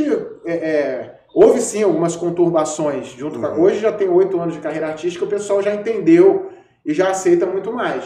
Uhum. Entendeu? Mas chegaram a ter denúncias. É, já teve, já teve conturbação. Por exemplo, teve uma vez que eu tava na, na- no Balanço Geral, na Praça do Povo, na época Uhum. o Camargão ficava lá. Sim, na época ele ficava na o- rua ainda, né? o- Amaro Neto. Amaro Neto que apresentava. E, e aí o procurador, colega, estava almoçando e me viu ao vivo lá dançando no, no- no povo lá, na Praça do Povo. Uhum. E tu foi pra lá porque tu já sabia que a galera tava lá gravando. Não, eles me Não, ele convidaram. foi Ah, eles convidado. convidaram. Convidaram pra ir Entendi. lá, tava bombando. Tava bombando o funk 200. eu, o Amaro Neto dançou o funk. Tava bombando o funk. Aí eh, eu fiz os três programas né, de, de Praça do, do, do Povo. E aí ele tava sentado e viu aquilo e se incomodou com aquilo, né? Aí foi falar com o meu chefe. Aí o chefe me chamou e falou, ó, Danilo, é, tava no seu horário de almoço, eu não vou fazer nada, mas eu vou saber que veio alguém aqui reclamar de você tá lá é, na Praça do Povo e Mas tal. estava no horário de trabalho, não? Não, tava na hora do almoço. Ah, tá, tá, entendi. E hoje a gente tem uma prerrogativa na nossa carreira que a gente trabalha por produtividade. Então, é, é, hoje eu tô, minha produtividade- está muito boa. Então, assim, Não É a questão- vai ter esse problema. é, eu não vou né? ter esse problema de. E o pessoal já entende Já mais entendeu, também. Porque na verdade É, não é nem a questão de produtividade, é o preconceito. é o O cara, o procurador não pode fazer isso, pô. Exatamente. E aí o cara começa a procurar ali É. gatilhos Ele poder se te tirar daquela, daquela coisa situação. incomodou ele, né? É, mas a gente entende. Entendeu? Que Incomodou ele. É, Mas mas, assim, parte, a é a gente vida. tem na, na, na vida pública, né, o Gilberto, o Gilberto Gil foi ministro da Cultura, o Aston Arnega Gilberto Gil, Gil. o cantor, né? Gilberto foi Gil. ministro da Cultura. É verdade. o é Arnold. Schwarzenegger foi governador da Califórnia, Ronald Reagan, né, ator, Uhum. foi governador, foi presidente dos Estados Unidos. Presidente. Então a gente tem é, exemplos aí de pessoas que tiveram também vidas duplas, né? Sim, sim, sim. E eu acho que Ditas depois de. sérias, de- na verdade, né? Formais, né? É, exatamente, ditas sérias, né? E tiveram também é, é, é, outras profissões mais é, abertas, né? Vamos dizer Show. assim. Aí então, depois do funk 200, Isso. como é Aí veio. isso aí. É, aí veio, aí eu, eu- não, aí eu pensei assim, cara, é, tá muito bacana, deu 300 mil visualizações, eu vou fazer, é, é, assim, musicalmente, cara, é, era fraco, Uhum, porque assim, eu não era cantor, né, eu era um artista que cantava. uhum. Hoje não, hoje eu tô com 8 anos, aí depois que eu decidi me profissionalizar, eu fui comecei a adquirir habilidades, Entendi. atuação, dança, né? A dança eu comecei mais para trás um pouquinho. Eu Uhum. entrei, logo que eu comecei, eu, eu já comecei a dançar. Logo eu comecei a, a vida artística com o rap do Marão, um pouco depois eu já comecei a dançar. Eu danço há oito anos. Uhum. Aí depois a atuação, a dança, e agora, mais recente, de um ano para cá, eu comecei a me profissionalizar como cantor também, pegar aula de canto, essas coisas. Nessa época aí, se você for ver a parte musical, é muito fraca. A minha voz é fraca, é a melodia, é eu tava fazendo tudo no peito e na raça, mas é engraçado. Com vontade, né? É engraçado, vontade. tem vontade, tem energia, tem mensagem, Uhum. né? Aí eu falei, não, eu vou fazer uma. Aí foi a minha terceira música, eu peguei essa, uma das poesias lá, que eu tinha escrito com 18 anos, e transformei no Geração Bola Bola. Que é um clipe. um- o clipe é fantástico. Né? Tem, tem produtor que já me. um produtor que já me disse que aquela música é de gênio, não sei o quê. É, Cada um com a sua opinião, né, cara? Eu não, eu não, eu não acho que eu É não assisti, o não. Geração Bola Bola, que é um que tem Eu vi, lanche. eu vi o Geração Z. É, o Geração Z, tá. Vamos Esse é mais lá, recente. Aí eu já tô Bola, cantando melhorzinho um Assim, pouco. Eu já tô canta cantando melhor. Eu não sou cantor. Aham. Assim, o que, que é cantor, né? Cantor Whitney Houston, né? Né? Ou que vive da música. Ou que né? vive da música. Não, até pretendo. Sim, não. né? A mas gente não tá, é mas assim, é, mas é um O que ele projeto. tá querendo dizer são, são talvez fenômenos, É, né? da- da- fenômenos, entendeu? E no Brasil tem muito isso, assim. Mas tem, tem mas tem, mas tem, mas tem, né? tem- Isso, que é Que trabalhado. se destaca, é, que é, É trabalhado. Inclusive, Isso que eu ia falar, tem, tem como, é uma habilidade que você consegue adquirir, é. pô. Com as várias ferramentas que Trabalhando. existem aí, você melhora muito a É isso aí. Tanto que tem artista que só vive de trabalho gravado. Isso. Se você for ver um show ao vivo dos caras, é é outra coisa totalmente diferente. Não, exatamente. Exatamente. A galera do rap, inclusive, Tem muito, tem pô. muitos assim. Só iTunes, iTunes, ele- iTunes. É, o, Não sei se você conhece a ferramenta Qual? iTunes. iTunes? Autotune. Autotune, iTunes é outra Não. coisa. Autotune é pra você, tipo, você escolhe lá, não sei exatamente como é que Tem as funciona, categorias. mas você usa um programa pra melhorar a sua voz. Me- Melodyne. Conheço o Melodyne. É, pode ser algo Isso desse aí. tipo aí. Cara, Ali- chega a ser. É um Só, que tem uns que, de- só que tem uns que usam tipo uma voz robótica também. É, afinação, né? Trabalhar É, afinação. o nível Ah, de, de, de, de dele. controle.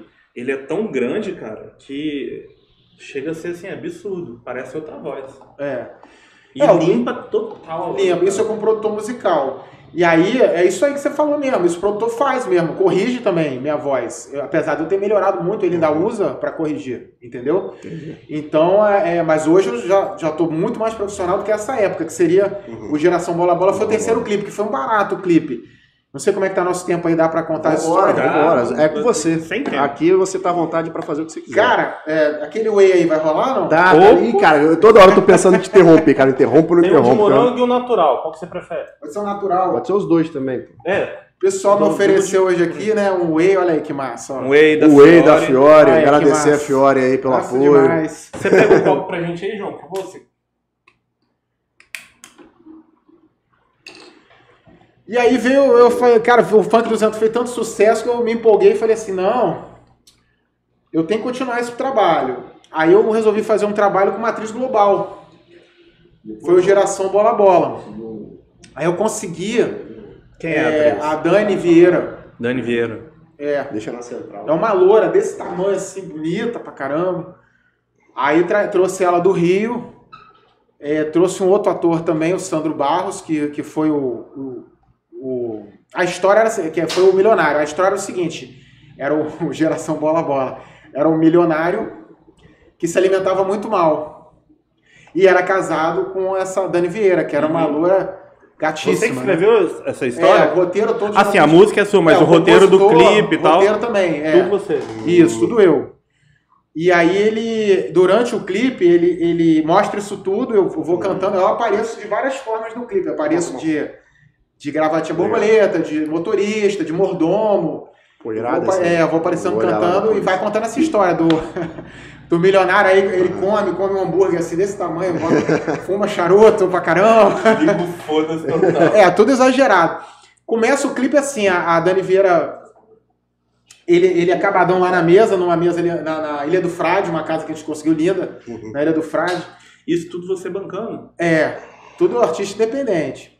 Eu sempre tento patro- patrocínio pros clipes, mas todas as vezes eu, tomei não. Aham. Todos os meus clipes eu tomei não. Tentei todos eles. Todos eu tomei não. Aí eu tenho que bancar. Porque eu acredito, né? Claro, é isso. Eu acredito. Então, é, é- E não foi pouco, não, tá? Eu tentei Não, muito. imagina, então, pra trazer a galera se do tiver- Rio. Se tiver algum patrocinador até ouvindo quiser me ajudar aí no próximo clipe, só. tá aberto. Ah, a gente tá com uma defasagem aqui. Eu trouxe um negócio só pra enxugar. Ah, né? tá. Não ficar te incomodando a água aí. Não, tranquilo. Mas vamos lá, patrocinadores então, como é que fazem pra te Fique encontrar? aberto. Aí meu Instagram lá no direct, Acho pode chamar lá. Lá tá gente- como? Lá tá. É MC Marombado. É. Em falar nisso, aí beleza, veja ela. terminar. Ah, desculpa, vai lá. A É, aí pronto. clipe. Aí eu sei que arrumou uma casa. Aí o clipe é muito bacana. Começa assim, eles na mesa lá, ela toda gostosona de, de topzinho e, e shortinho, e ele acabadão. Aí ela vira pra ele e fala assim, pô, amor, vamos malhar? Aí ele, vou não. Começa assim, tem fala, Aham. né?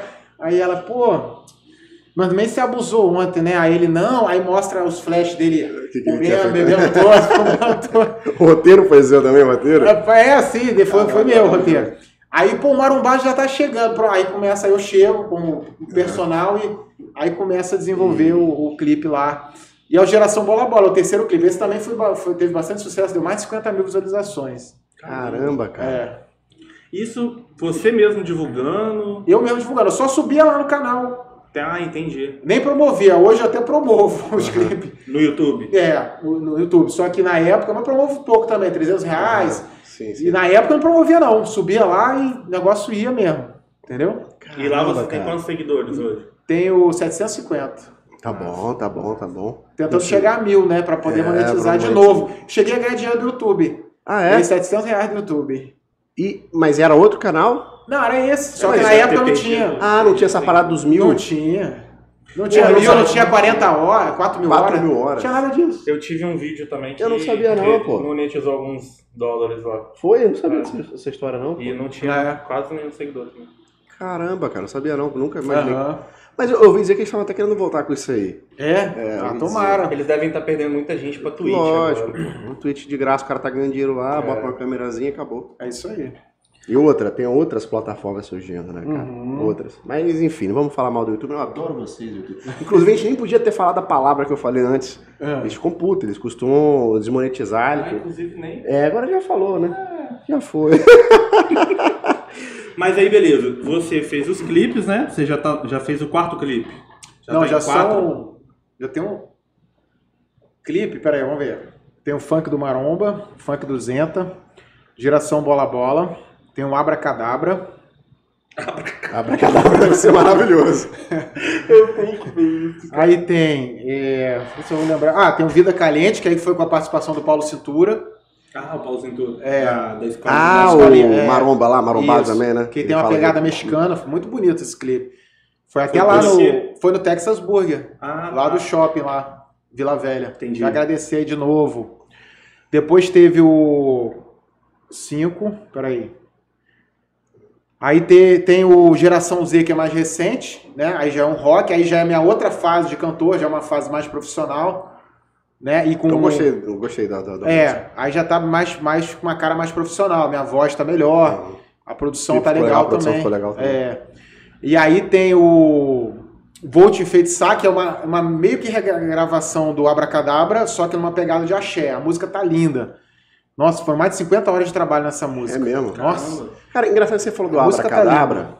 e eu tenho quase certeza que eu já ouvi isso.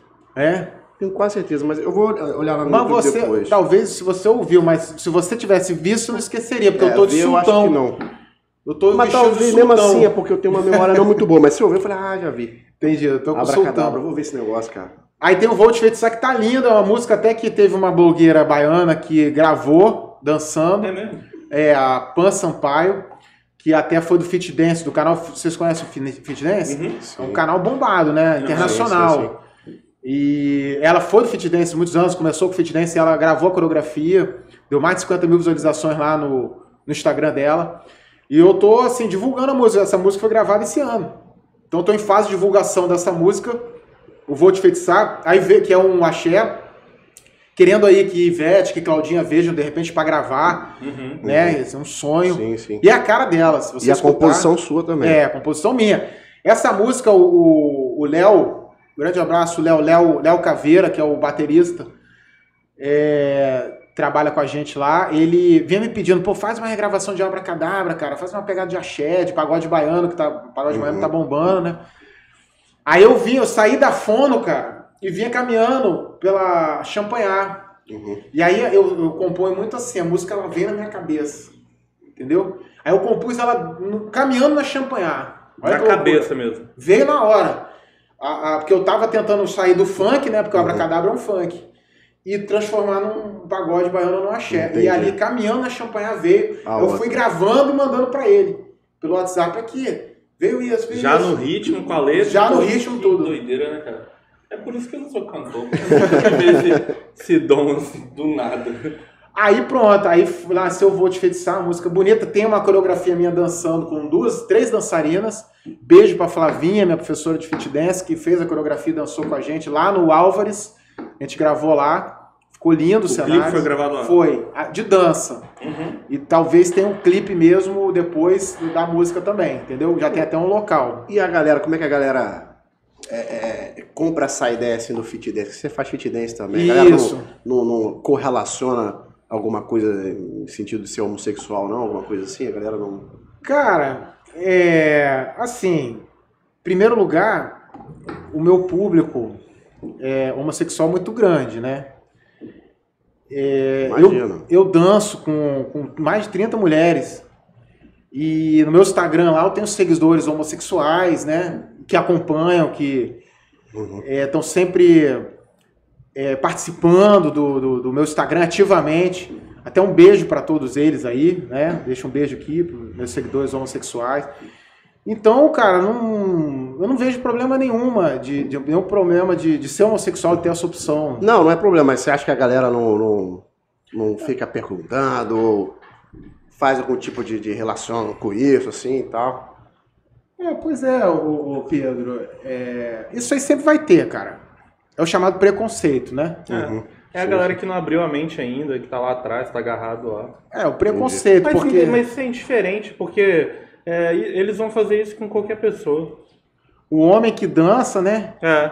é taxado de, de homossexual, de É, gay quase muitas vezes, tem, O que né? é extremamente E quase incoerente. não né? tem também, né? É, São poucos, é a minoria, né? é. Minoria é a galera que, que faz essa ligação que você tá falando. Não, minoria que, que, é, que, que é hétero e dança, né? Você não acha? É, não, acho que isso Acho que é, é preconceito também, cara, sabe? Galera, né? É, eu acho que não, não é por aí, entendeu? Acho que o caminho. é, acho que você tem que ter liberdade para fazer o que você, você quer na vida. Entendi. Inclusive, você é bastante fã do Léo Santana, né? Hum? Léo Santana? Eu vi que você foi no show dele. Fui no show da Bahia. Você já teve a oportunidade de conhecer ele? Ainda não, mas seria, porra, Pô, imagina. o Léo Santana e o Marombado em cima do palco, hein? Puta que o pariu, hein? Caraca. Que palco seria esse? Dois caras gigantescos no palco, né? Massa. É. Rapaz, ia fazer sucesso, hein? E aí, olha só. Aí você fez essas músicas e você também falou que atua. Você já fez algum trabalho de atuação? Um abraço aí pro meu diretor Abel Santana lá da oficina de atores aqui da Jardim é, Praia, Praia de Cambori, Mata da Praia aqui na praia. É sim, já tô no meu terceiro trabalho lá, né? É, fiz o teatro musical e foi um sucesso total, né? 2019, 2020. Aí fiz a websérie Geração Z, e até que me inspirou a fazer a música. Fazer a música. Geração Z. E aí eu faço o papel de um personal trainer, o Gustavo, que vive um relacionamento abusivo. E ela teve a pré-estreia dela no Cine Jardins agora, dia. Essa websérie? É, a pré-estreia, foram três capítulos no Cine Jardins, no dia 28 de julho. Maneiro. E vai ser lançado no YouTube no dia 12 de agosto, o primeiro capítulo. No YouTube. É, até um convite aí pra todo mundo tá ah, assistindo. então ela não foi lançada ainda. Não, E vai, e tá vai ser lançado em qual canal? É no canal da Oficina de Atores Abel Santana, legal. é.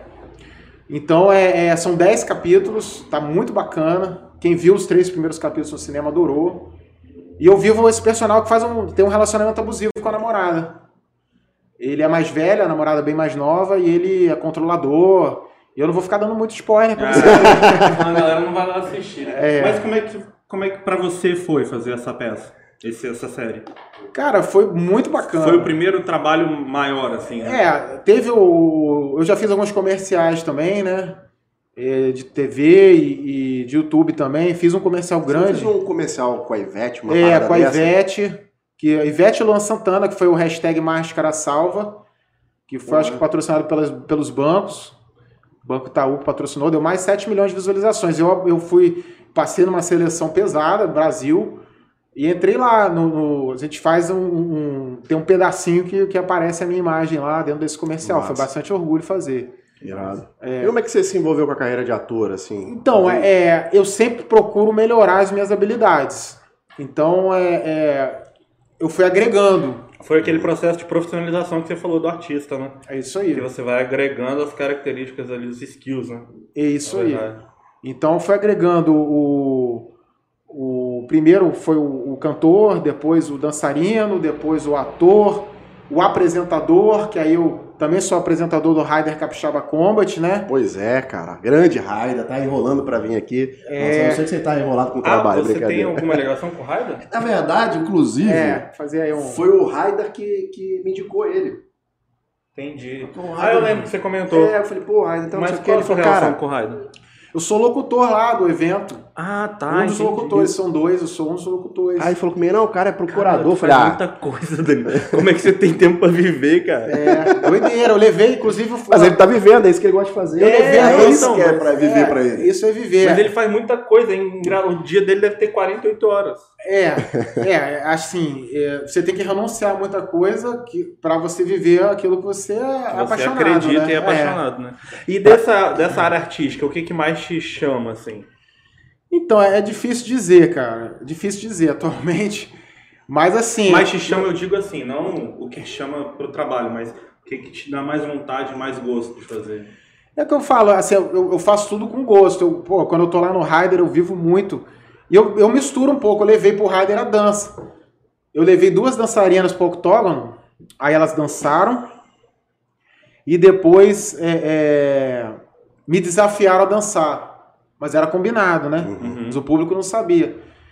E aí eu dancei com elas, a gente arrebentou, foi muito bacana. Tem esse vídeo lá no meu Instagram, eu dançando com elas. E então assim, ó, eu acabo ah, misturando um pouco. Então quando eu apresentei também o programa na Rede TV, aí fiz entrevista do Fit Dance. Dentro do programa chamava Uhum. Vai Pra Cima, o programa, entendeu? Então é, é, é, ia fazer uma na oficina, só que aí veio a pandemia e acabou o programa. Então, assim, eu acabo misturando um pouco de cada coisa dessas Cara, eu tô, eu, tô, eu tô intrigado com essa parada ainda, cara. O povo não acha que você é gay por causa do fit dance, cara. Porra, cara, eu não sei porque que você pegou Pô, nesse ponto sei, aí, cara. Eu, não parada entendi, fiquei cara. curioso, bicho. Eu sou casado, sou hétero, não entendi, cara. Pô, desculpa, então, foi minha intenção. Não, mas porra, isso é um preconceito ficar falando que eu Não, sou gay toda pô, hora, cara. não Não, tô é isso. entendendo, pô. Não, não, mas. Pra Não, que levar pra esse lado? Até porque, cara, assim, sinceramente, é, eu não vim aqui pra isso. Pô, não, mas foi só um O- comentário, assim, porque desculpa. Eu já te falei, não, a comunidade gay, cara, não tem problema nenhum. não, a gente também não, eu Você- gosto também. Parece que você tá afim de mim, cara. Você Não, tá não toda é. hora levando pra esse lado. Que isso, cara. Não, você é um Não, cara não, bonito, não. se eu fosse gay, eu com certeza daria em cima de você, mas não é essa a situação. A gente Pô. gosta do, do, do- público homossexual, também é o nosso público. começa assim, né? Dando umas indiretas e puxando. Não, pô, desculpa. Eu Vamos, vamos, vamos voltar aqui pro assunto lá do. Não, vamos, vamos fazer o seguinte, vamos, vamos dar um tempo aí, cara, pra você pensar nas coisas. isso, aí, cara, faz isso não, ver o velho. que você quer, cara, pra sua vida, sinceramente. Pô, vê aí, cara. Que isso, Ô, cara? Danilo. Não tô entendendo. Ai, nada a ver. É pegadinha isso? Que isso, mano? Não, mas você. Por que que você perguntou isso? Não, cara, foi. Não sei, cara. Deu vontade de perguntar, cara. Não, cara. Ela foi embora, mano. Não, deixa eu. Sacanagem, pô, uma Pô, pegadinha. não é não, mano. Na moral. Chega aí, Danilo. Ele acabou de pro banheiro pegadinha. Porra, mano. Caralho. Também tô tremendo, cara, é foda. Pô, bicho. vai tomar no cu vocês dois, velho. Tá louco? Então, o João Essa sabia. pegadinha mesmo? Caralho, vocês são... Nossa, velho. Porra, mano. Pô, se eu soubesse que a gente ia pro banheiro, eu ia rolar um pouco mais, mas você levantou pra ir lá falar com o cara. mano. Caralho, é que... Por que o Pedro tá insistindo nessa porra, velho? Maravilhoso. Caralho, eu, eu não, não acreditei, mano. Na hora que você lançou a pergunta de novo, eu falei, não, não é possível que o Pedro tá fazendo isso, mano. Ai, cara, maravilhoso, cara. Puta que eu pariu. Caralho. Obrigadão. Mentira que vocês fizeram isso, mano. Tá louco. O cara é foda, velho. E a cara. família? cara. Caralho, eu tava me tremendo. Eu falei, caralho, será? Eu tava me tremendo querendo rir ao mesmo tempo. Eu falei, não é possível. Cara, foi muito foda. Não, eu tô assim, eu tô bem. Na hora que ele lançou a segunda pergunta, eu falei, cara, o que que Pedro tá fazendo? Aí eu comecei eu falei, Mano, eu já baixei a cabeça e pronto, acabou a porra toda Eu vou dizer mais. Eu mandei mensagem pra ele, falei, Danilo, tô querendo, tô com uma ideia aqui, cara. Vamos fazer uma pegadinha com o Vini? Aqui, mano. Eu também, eu também fiquei tremendo de nervoso, porque eu falei, pô, é pra ele ele tá acostumado, eu não tô. Mano. Falei, Cara, Danilo, vamos. você é um ótimo ator. Caralho, que esculacho. Desculpa. Mas vai ter Foi volta. não. Não vai não. ser assim, mas vai ter volta. Que escroto. vou dizer mais, a ideia foi foi dele, dele. tá? Não, a ideia foi sua, Não, pô. calma. A ideia foi... A ideia da pegadinha foi bem, mas a ideia. Não, e esse filho da puta, antes da gente começar a gravar, ele lançou essa. Eu falei, pô, Pedro, nada a ver tu perguntar Eu- isso. é, É, mó preconceito, nada a ver. Aí ele, não, pô, mas eu quero Eu falei, perguntar. eu vou. Eu vou... Aí a gente. Danilo, a gente conversando, Danilo, cara, mas faz o seguinte: se você chegar e já me fazer uma pergunta hostil, alguma coisa com preconceito, de- ele vai te confiar. Ele vai falar, pô, não, tem uma coisa errada aí. Aí me veio a ideia, cara, eu já- acho que eu já vou trabalhar a mente do Vini antes. Eu já tava pensando no expor que ia dar depois da gravação, cara. Você não tem ideia? Deixa eu ir no banheiro. João, tá fudido. Primeira pegadinha, primeira pegadinha do primeira, programa. Primeira. Pô, Danilo, muito obrigado, cara, por proporcionar isso. Isso vai ser histórico pra gente. Ah, massa demais, massa demais. Cara, bicho, sensacional, cara. Que isso? Eu já eu, eu, eu fiquei meio nervoso porque eu pensei, cara, será que ele vai levar a sério você mesmo sabendo que é brincadeira? Eu falei com você que o Vini, o máximo que ele ia fazer era te trazer de volta. É, é. Ele tá- eu, só, eu, porque- só, eu só falei que era pegadinha porque ele já tava levantando. Não vou atrás dele. Eu falei, Ah, você falou. né? eu falei pra você que ele ia É, fazer o, isso. o que eu falei, assim, a gente quando faz a Ó, pegadinha... e, e voltando, só desculpa te cortar. A gente tocou nesse ponto brincando, galera, porque a gente achou que, que seria a coisa mais hostil a se fazer e que o Vini acreditaria que realmente seria suficiente pro cara ficar Aham. puto e levantar com toda a razão, né? Pelo amor de Aham, Deus. aham. Me perdoa se alguém se ofendeu, não foi o. foi eu ao contrário, era pra isso mesmo. Tá? A gente ama vocês, um beijo. Todos os meus amigos gays, inclusive. É isso aí, com certeza. Então é, é. Mas que bom que funcionou, né? A pegadinha é importante Eu não vou conseguir parar de rir, foi muito bom. é ele ter acreditado, né? Eu nem lembro mais o assunto que a gente tava, já era também.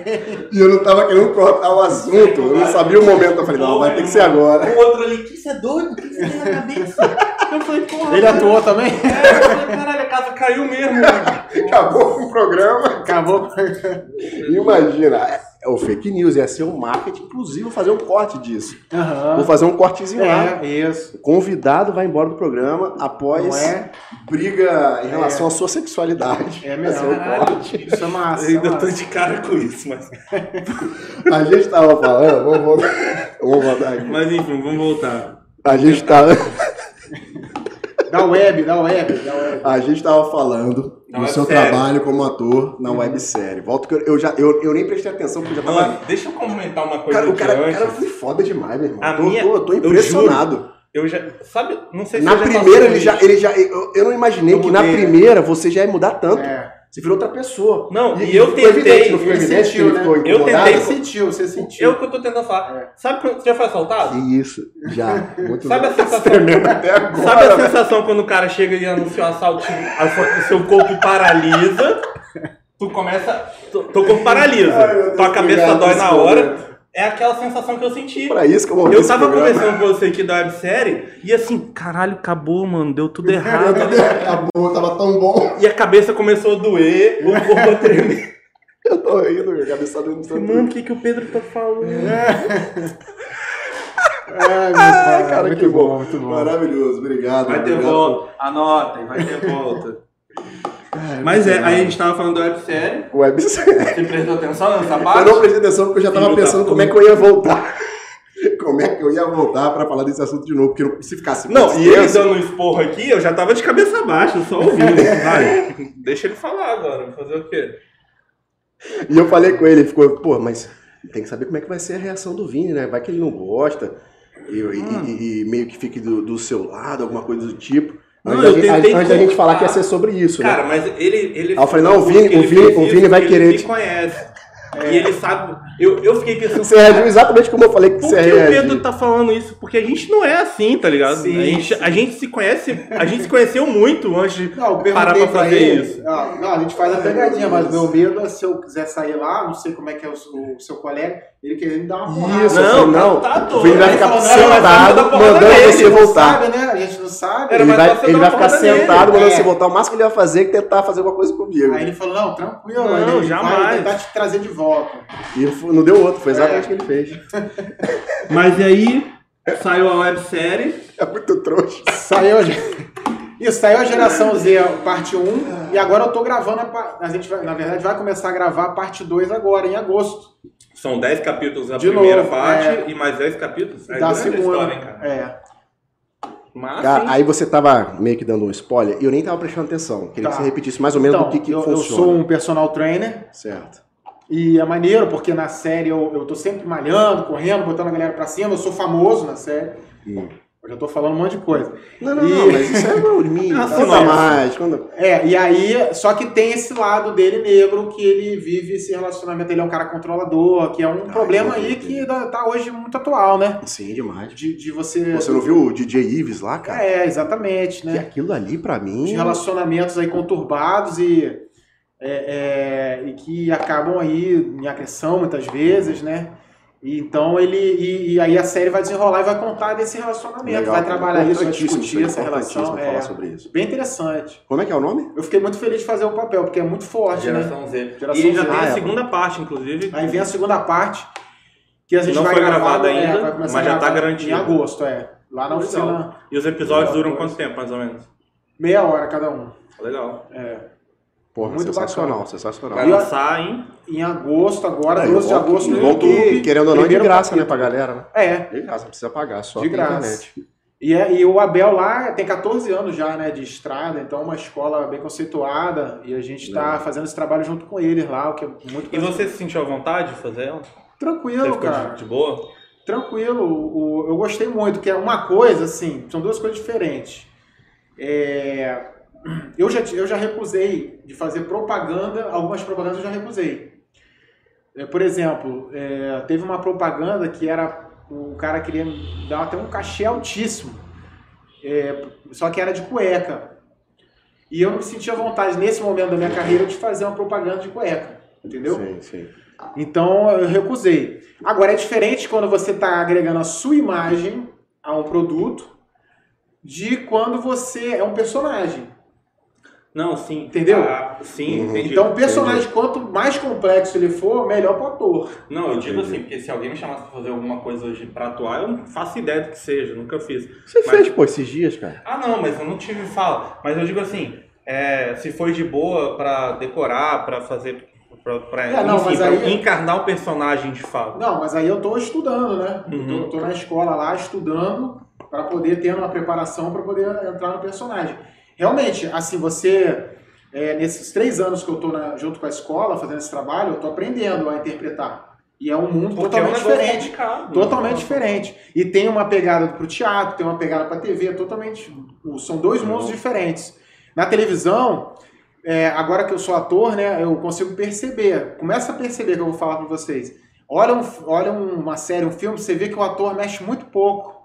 Vocês talvez nunca tenham percebido isso. Não. Quando tiver plano fechado, Não. Eles quase não mexem. É só o olho, a boca. Talvez se fosse um teatro. É, no teatro você É faz mais gestual. É, porque a galera entendeu? tá te olhando de longe. Mas por quê? né? Isso, porque essa é muito grande na TV.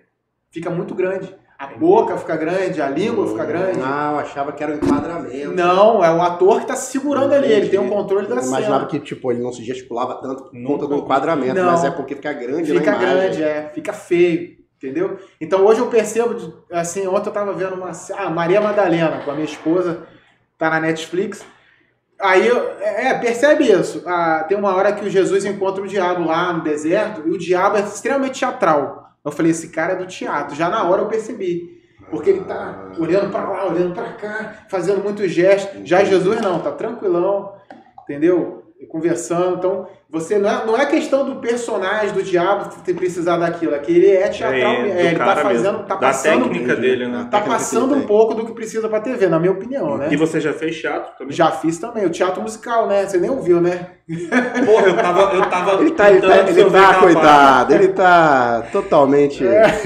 Nem ouviu. Iludido o teatro musical, cara, que é top, é, é você dança, canta e Cara, atua. O musical é um negócio muito louco, né? Nossa, foi Pra, maravilhoso. pra fazer. mim, eu acho que, não sei, não sei pra você, né, que é profissional, mas pra mim eu acho que seria a coisa mais difícil a se fazer É, dentro do mundo é o das artes cantando, cênicas, né? É, é, canta, dança Cantar É é muita coisa, é. cara. É, É. muita coisa, você tem que decorar tudo, né? Assim, a, Sim, tanto a tem que fala quanto decorar. a, a parte cantada, quanto. É, na verdade é só Qual foi a cantada, né? peça? O nome? É, o Tempo Não Para. Eu, Legal, interpretava o é- Jorge. É, era uma peça que falava. Tem alguma do- coisa a ver com a música do Cazuza? Tem. Não, passa e passa na época dos anos 80. Uhum.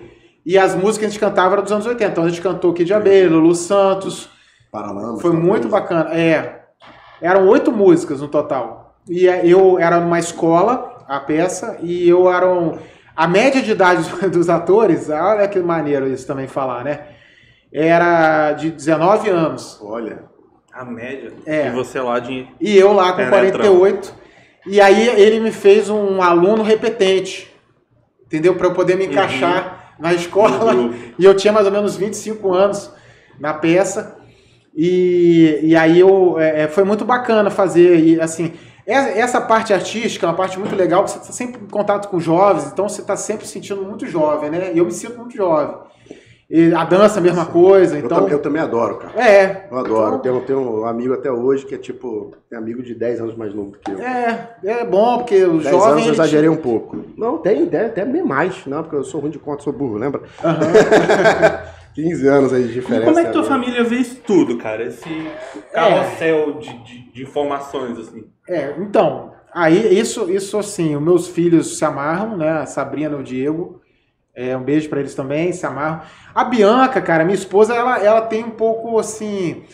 A Bianca é o seguinte, ela. Ela. Ela, ela, ela não tá me apoiando nessa carreira artística, ela não me apoia, entendeu? Por que ela não me apoia? Porque ela não acredita que eu vá gerar resultado com essa carreira artística. Mas resultado o quê? Financeiro? É, isso que ia chegar. Resultado Ah, artístico eu já gerei. Uhum. Porque eu já fui no Faustão, já Sim, fui sim, sim. TV Fama, capa da Tribuna, capa da Gazeta, todos os jornais, todos os programas capixabas, hoje aqui, né? Então, resultado artístico, eu acredito que eu já, já tenha gerado. Sim. Mas financeiro, o o resultado foi muito pouco ainda, Uhum. né? Então, é, é- E ela não acredita que eu vai gerar esse resultado. Então ela sempre fala, não, você tem que é, ir pro lado mais de palestrante, ou então lançar um produto digital, que eu também tenho forma de lançamento, né? Já estudei muito Sim, sobre sim. produto digital. Ela queria que eu fosse mais nessa pegada aí. Uhum. Mas realmente eu tô seguindo meu coração, né? E eu acho que cabe a mim também, né? é- é, você falou da família, como ela vê, né? Cabe a mim criar esse resultado aí. Eu tô atrás disso, enlouquecidamente, atrás de criar esse resultado. Pra ter um, pra forma. É, acreditar e- talvez você tenha um apoio maior, né? Pra Isso. poder dar continuidade na carreira artística. Exatamente, porque assim, todo. Eu, eu, eu me considero assim, meio louco mesmo, porque se você pensar né, na posição dela, um cara que, que ela conheceu como procurador, né, engravatado, Uhum, sim. sério, e de repente vira assim, não, você é artista? É, Pra ela é uma surpresa, né? É, é. Uma surpresa, uma Então, assim, pra e- ela é uma coisa. Eu não gosto de falar por ela. Aham, né? lógico, lógico. Que- O ideal seria. ela É, vem, porque ela é coach avançada, ela Pronto. pode vir tranquilo mesmo. E só que assim, é uma mudança muito grande. Então, assim, eu tô tentando mostrar para ela que eu tenho qualidade artística para poder alcançar o que eu quero dentro desse mundo artístico. E isso hoje é o meu maior desafio. Né? Entendi. Convencer ela. É.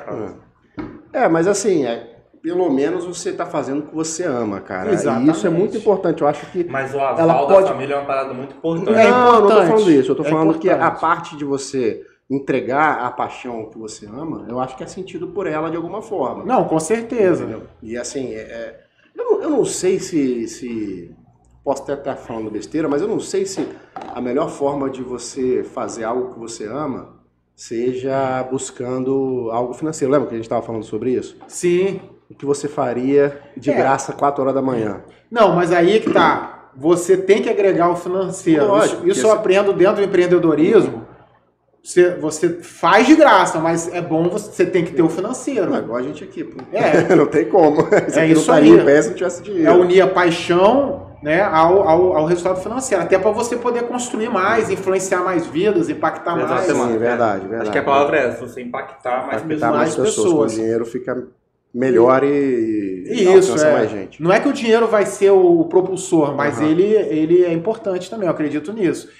Mas assim, cara, é, é, é comum isso também. Eu tenho preparo psicológico para isso. Uhum. É, eu já vi assim, ó, vou trazer aqui um Steven Spielberg, né? Sim. Você conhece a história dele? Não. A mulher dele largou ele, ele vendeu o anel da mulher. Vendeu o anel Porra, de ouro não da mulher. história, É, ele era, ele tinha aquela voz que ele tem até hoje, extremamente grossa, né? Uhum. É, com sotaque lá italiano, se não me engano. E ele é, queria ser ator. E ninguém queria contratar ele com aquela voz. Pô, Aí- O grande diferencial era esse, né? Exatamente. Você vê como é que Hoje é o não tem diferencial. visão, né? exatamente. Não tem exatamente. visão. E aí ele, ele já tinha tudo que é lugar, todo mundo, ó, desiste disso, cara, sai fora disso aí. E ele, pra fazer teste, ele vendeu, roubou, né? Assim, pegou as coisas da mulher, e a mulher largou ele. Puta Ele vendeu o cachorro dele, botar dinheiro pra poder fazer as o coisas. cachorro. Vendeu o cachorro dele. Caraca. E depois o cachorro tá no filme dele, no primeiro.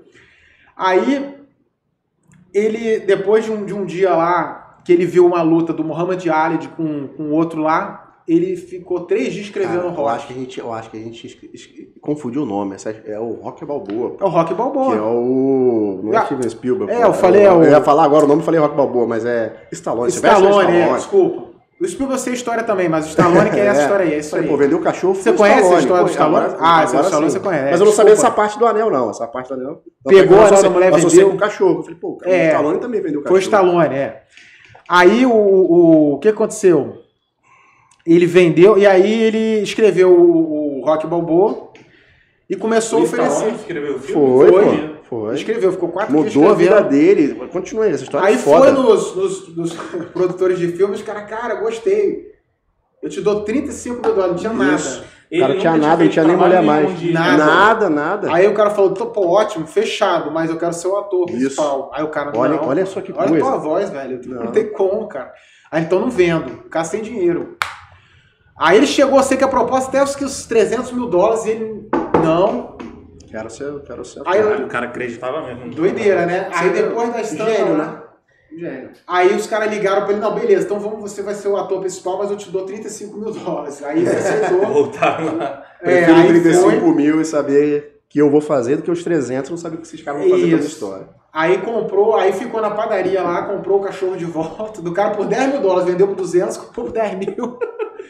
Então é assim, Maravilhoso. cara, é, é- é o tal negócio, é- é- é- mas perdeu a mulher, né? Então essa que a gente estava conversando. Então, eu, assim, eu tô tentando manter o meu casamento. São 25 anos de casamento, né? E eu tô Uhum. tentando manter esse casamento aí, né? É, São desafios que acontecem. É normal, qualquer relacionamento tem algum desafio. Esse é um deles que Exatamente. acontece aí. Então é um desafio que eu tô vivendo hoje no meu casamento, entendeu? É isso. Conciliar um sonho com Mas com é, pô, cara, mas é, isso é a mágica do negócio. É a mágica. Essa é a mágica É a do, do- do- da É o que vida. depois de 25 anos talvez vai fazer renascer um- uma parada Pô, melhor. né? Exato. Maravilhoso. Eu boto boa fé, cara. Eu acho que. A minha esposa, ela é inteligente, ela é desenvolvida também, né? Mas é esposa, né? É, mulher. É, lógico. é. Então, é, tem, o, tem, tem ciúme, tem as coisas. Às, às vezes eu vou tirar foto com uma ring eu girl. perguntar, porra. Deve ter um ciúme, não é possível. É, às vezes eu vou tirar tem que ser muito evoluída. vou pra- tirar foto com uma ring girl. Ela não gosta, mas é trabalho. Pra mim ali, assim, é Pô, sei lá, no meio de um trabalho. monte de mulher. Dançando no meio de 30 mulheres, né? Pariu, a mulher deve ficar Ela, é doida. ela fica com ciúme? É, eu acredito que sim, né? Mas não fala, né? É, fala. fala. Muito bom. Cara, Mas é a vida que segue. É, é, são os conflitos da vida, né? Viver é isso, né? é, faz parte da vida. Viver é isso. que esse que E é se o casamento for forte o suficiente, ele vai, Vai vai, sobreviver. Tem que sobreviver, pô. Tem que Porque sobreviver. também, E o- né, ela tem que entender que é seu sonho. Esse aqui né? casou É. agora. Casou Você agora? já tem 25 anos de, de casamento quase. Você tá com quanto tempo? Um ano? Não. Duas semanas? Duas semanas casado. Maravilha, maravilha. Não, mas, Não, mas eu vivi muitas coisas boas, vivo ainda. A gente acabou de viajar agora para as montanhas, né? Foi pra onde Então, lá? Ah, Domingos Martins, Pedra Azul. Pedra Azul, bom demais. Ah, você comentou comigo? Foi você que comentou comigo? Foi na... Ah, não, foi, eu acho que foi o... outra pessoa. Aham. Nada a ver, foi um piloto de avião que passou aqui pra tomar uma cerveja segunda-feira, eu confundi. É. Foi na, na Rabo do Lagarto. Porque essa época muita gente lá. vai, né? Sim, essa sim, época. sim, sim. Mas é Não. isso, cara. Eu acho que eu já fui alertado aqui pelo meu grande amigo João. Tá no time. Tá no nosso time, só que agora é a hora mais importante do programa. Que é a hora que a gente vai ler as perguntas Ih, rapaz. da galera no, no Instagram. aí, hein? Tem muita pergunta aí, João? Rapaz, Rapaz, dá meu celular. Teve por favor, muita interação aqui, a galera Instagram. te elogiando bastante. Cara, tem muita pergunta, bicho. Foi sucesso de perguntas. Foi Massa, mais que teve bom. pergunta até agora. É? Eu fiquei impressionado. Falei, cara, não é possível, velho. Que Vai bom. parar, não? vai ter sempre mais difícil pra gente selecionar aqui. Você começa, Vini? Naquele, Ah. naquele esquema de sempre? Aonde você tá olhando aí? Deixa eu ver ali. Porque eu tô procurando aqui no. Ó, aqui, ó, entra no, no No story. Story. Então. Aí vai na. Clica aqui. Ah, talvez eu Nossa, não quase tocou a música, ver a gente perdeu não nossa monetização. fiz, então é por isso. Ah, é? Não, pô, da outra vez Não. você viu. É. Você não tá logado. Mas vamos Ah, lá. tô- Vamos mas começar lá. aqui, vai lá. pode? Pode, pode. Tá preparado? Tô preparado. Que vier aí a gente vai responder. Tem algumas aqui que eu não vou poder ler. Senão sua mulher vai te matar quando chegar em casa. Não é, é, a mulherada aqui tá meio.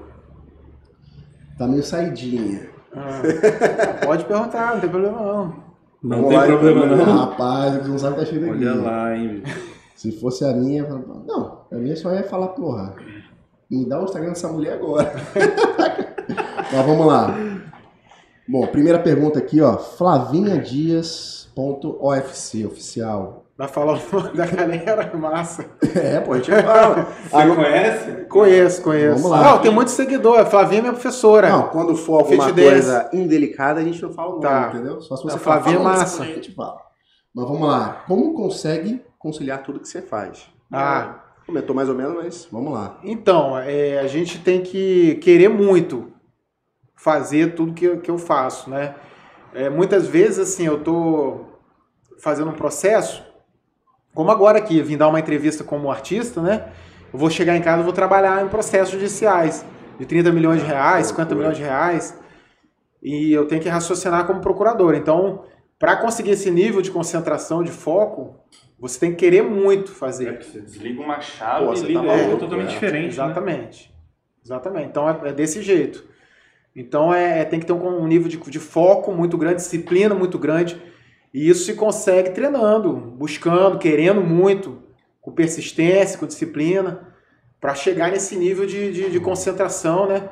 E paixão também, por- pelo que você está fazendo. Sim, imagino. É, Acreditar, eu acho que é né? o mais difícil essa pa- pra mim seria, né?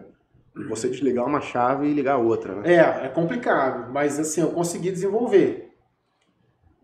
Posso Pedrão, mete bronca aí, porque o meu não- não Qualquer tá abrindo aqui, não. Qualquer coisa eu te dou aqui o celular. Não, tá suave, mete pronto. Ah, bom, a mesma Flavinha Dias pergunta aqui, novamente, o que te inspirou para seguir a carreira artística? É isso, na verdade, Aham, a entonação não é. parecia que ia vir mais coisa, né? Então, é, eu acho que é viver o sonho, né? E o sonho, o meu sonho hoje é ser um artista e chamar a atenção das pessoas para ter uma atitude mais saudável na vida. Por trás de todo trabalho artístico existe essa pegada aí, essa vontade de chamar.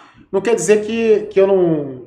Que eu, eu, eu, assim, quando a Perla deixou de ser gospel, eh, os pastores criticaram muito ela, né? Alguns pastores, né? Não sei se vocês lembram, são algumas Lembro, reportagens.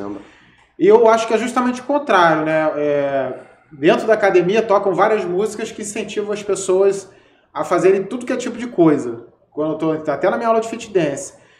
E, e eu, como alguém que trabalha com uma pegada de incentivar as pessoas a ter uma atitude mais saudável, eu quero frequentar qualquer tipo de ambiente. Entendeu? Uhum. Atingir Massa. qualquer tipo de público, de né? público e qualquer tipo de ambiente. Então, aonde eu for convidado, né, eu vou estar lá levando, é, é, sem julgamento com ninguém, mas procurando levar essa, essa é, cara de vida saudável, essa cara de atitude saudável. Falar em atitude saudável, tem mais whey aí, né? Quiser tomar mais umzinho, É pega lá, pô, pega lá, Tem um pega lá. Bota um- na roda aí, pô. É, pô, desce o guardanapo ali. Vamos lá, responder as perguntas aí, pô, difícil pra caramba. Enquanto você pega aí, eu vou pra, pra terceira pergunta aqui. Algumas eu vou pular porque ou tá muito parecida ou... Uhum. Ah, Obrigado aí pelo ei, tá, gente? Tem a. Luciana Sensini. vai lá. Como lidar com todo o preconceito sobre isso? É. É assim, eu, eu cheguei num nível hoje, né, de, de desenvolvimento mental que assim, eu não me importo muito com o que as pessoas falam, não, entendeu? Lá do outro lado, se puder. Então, ontem mesmo, eu tava saindo de casa, anteontem. Eu tava saindo com um short e com uma. Embaixo eu tava com uma leg totalmente diferente, assim, abs- que ninguém usaria, ninguém assim, normal usaria, né? Era uma leg do exército, mas era mais claro um pouco. Tem foto minha aí no Instagram, pessoal, confere lá. É, e aí eu, a própria, minha, esposa, minha própria esposa virou pra mim e falou: esse negócio tá ridículo. Eu falei, mas eu sou artista. Eu tô me sentindo bem com essa roupa. Show. Aí o meu filho veio também e falou, pai, você vai sair assim mesmo? Seu filho tem quantos anos? Tem 13 dias. Pô, ele tá numa fase complicada, então. É. Não, minha filha, ih, na época que estourou o Funk 200, minha filha tinha 14 na escola, eu chegava lá, os, os amigos todos vinham pedir autógrafo. Era uma festa na escola dela. cara. Então, assim, é, é, eu, eu consegui desenvolver, né, um- um- até agora, com o que foi falado já sobre mim, eu não me importo, não, entendeu? Mas a gente nunca sabe o que vem por aí, né? Mas até hoje, Na verdade, provavelmente deve estar tendo, sendo que se, tendo sempre que se blindar, né? Isso aí. É uma blindagem mental, uma É. muralha que eu construí é, justamente pra. Assim, no meu Instagram não deixo ninguém falar mal de mim, não. Você tá- Já teve- É, vai, fala em qualquer outro lugar, mas no meu Instagram não vem falar Mas mal, não. Bloqueio? Bloqueio. Bloqueio na hora. Ou responde? Escolhe É, não, exclu, não, excluo o comentário e bloqueio. Bloqueio. Porque É- a pessoa não É minha casa. né? É, minha É. casa, então assim, tá eu penso assim, entendeu? Vamos lá para a próxima. A Manu Guerreira conta sobre sua profissão formal e como foi a decisão de seguir a carreira de ator. Já Aham. falou um pouquinho, né? Já falei. Já é. falou um pouquinho, vamos, vamos, vamos para a próxima. Pode ser? Aham, pode. Ah, você tem orgulho de Evandro Pires, Brasil. Aham. Você tem orgulho de ter ah, contribuído com o universo esportivo através do, do HCC, né? Do Sim. Raio da Capixaba Comics. Para quem não conhece, é um evento de luta, o maior evento de, de artes marciais aí do Isso. Santo, um dos maiores do Brasil, inclusive. Isso. O HCC é que, é, por causa da pandemia, não, não teve mais edições. Ano passado, né, Raider, meu amigo, estava programado aí para 12 edições do HCC. Ia ser um recorde Puta. é, merda. do maior evento não. de MMA, é, do Espírito Santo. A gente fez uma em fevereiro, antes da pandemia. Depois não teve mais, até o Ryder frisa isso, que o HCC é um evento do povo, né? Um evento que ele podia ter feito sem público, mas ele faz questão de colocar o público lá dentro. Então, é, sem dúvida alguma, é, já passaram pelo HCC é, celebridades que estão no UFC, Sim, mais, mais de 10 celebridades do UFC. Inclusive a, acho que a Carolina Rosa hoje, que passou recentemente lá pelo Ryder, tá no UFC, é uma menina que tá. O HCC sempre foi uma vitrine aqui, né, pra galera. Isso, Nasceu o HCC, era É. onde todo atleta de MMA queria estar, cara. é verdade. Começar por lá era, era para quem é aqui do Espírito Santo, era um... Isso aí, eu tenho muita honra de participar desse evento, né? Que geralmente pega aí de 5 a 10 mil pessoas por evento. Então é um evento muito grande. E o Ryder me disse que esse ano tem previsão de ter um HCC ainda. Então eu estou muito feliz. Estamos esperando ele aqui para contar essa história. É isso aí. Raider tem uma história sensacional, inclusive. tem mesmo, tem mesmo. Vamos lá. Tem a Ana Celane, ela tá falando aqui que ele é o melhor e perguntou uma meta e um maior sonho. Então, o sonho é, é ser o novo ícone nacional da saúde. A meta tá. é, Quem de- você vê assim como concorrente, vamos dizer?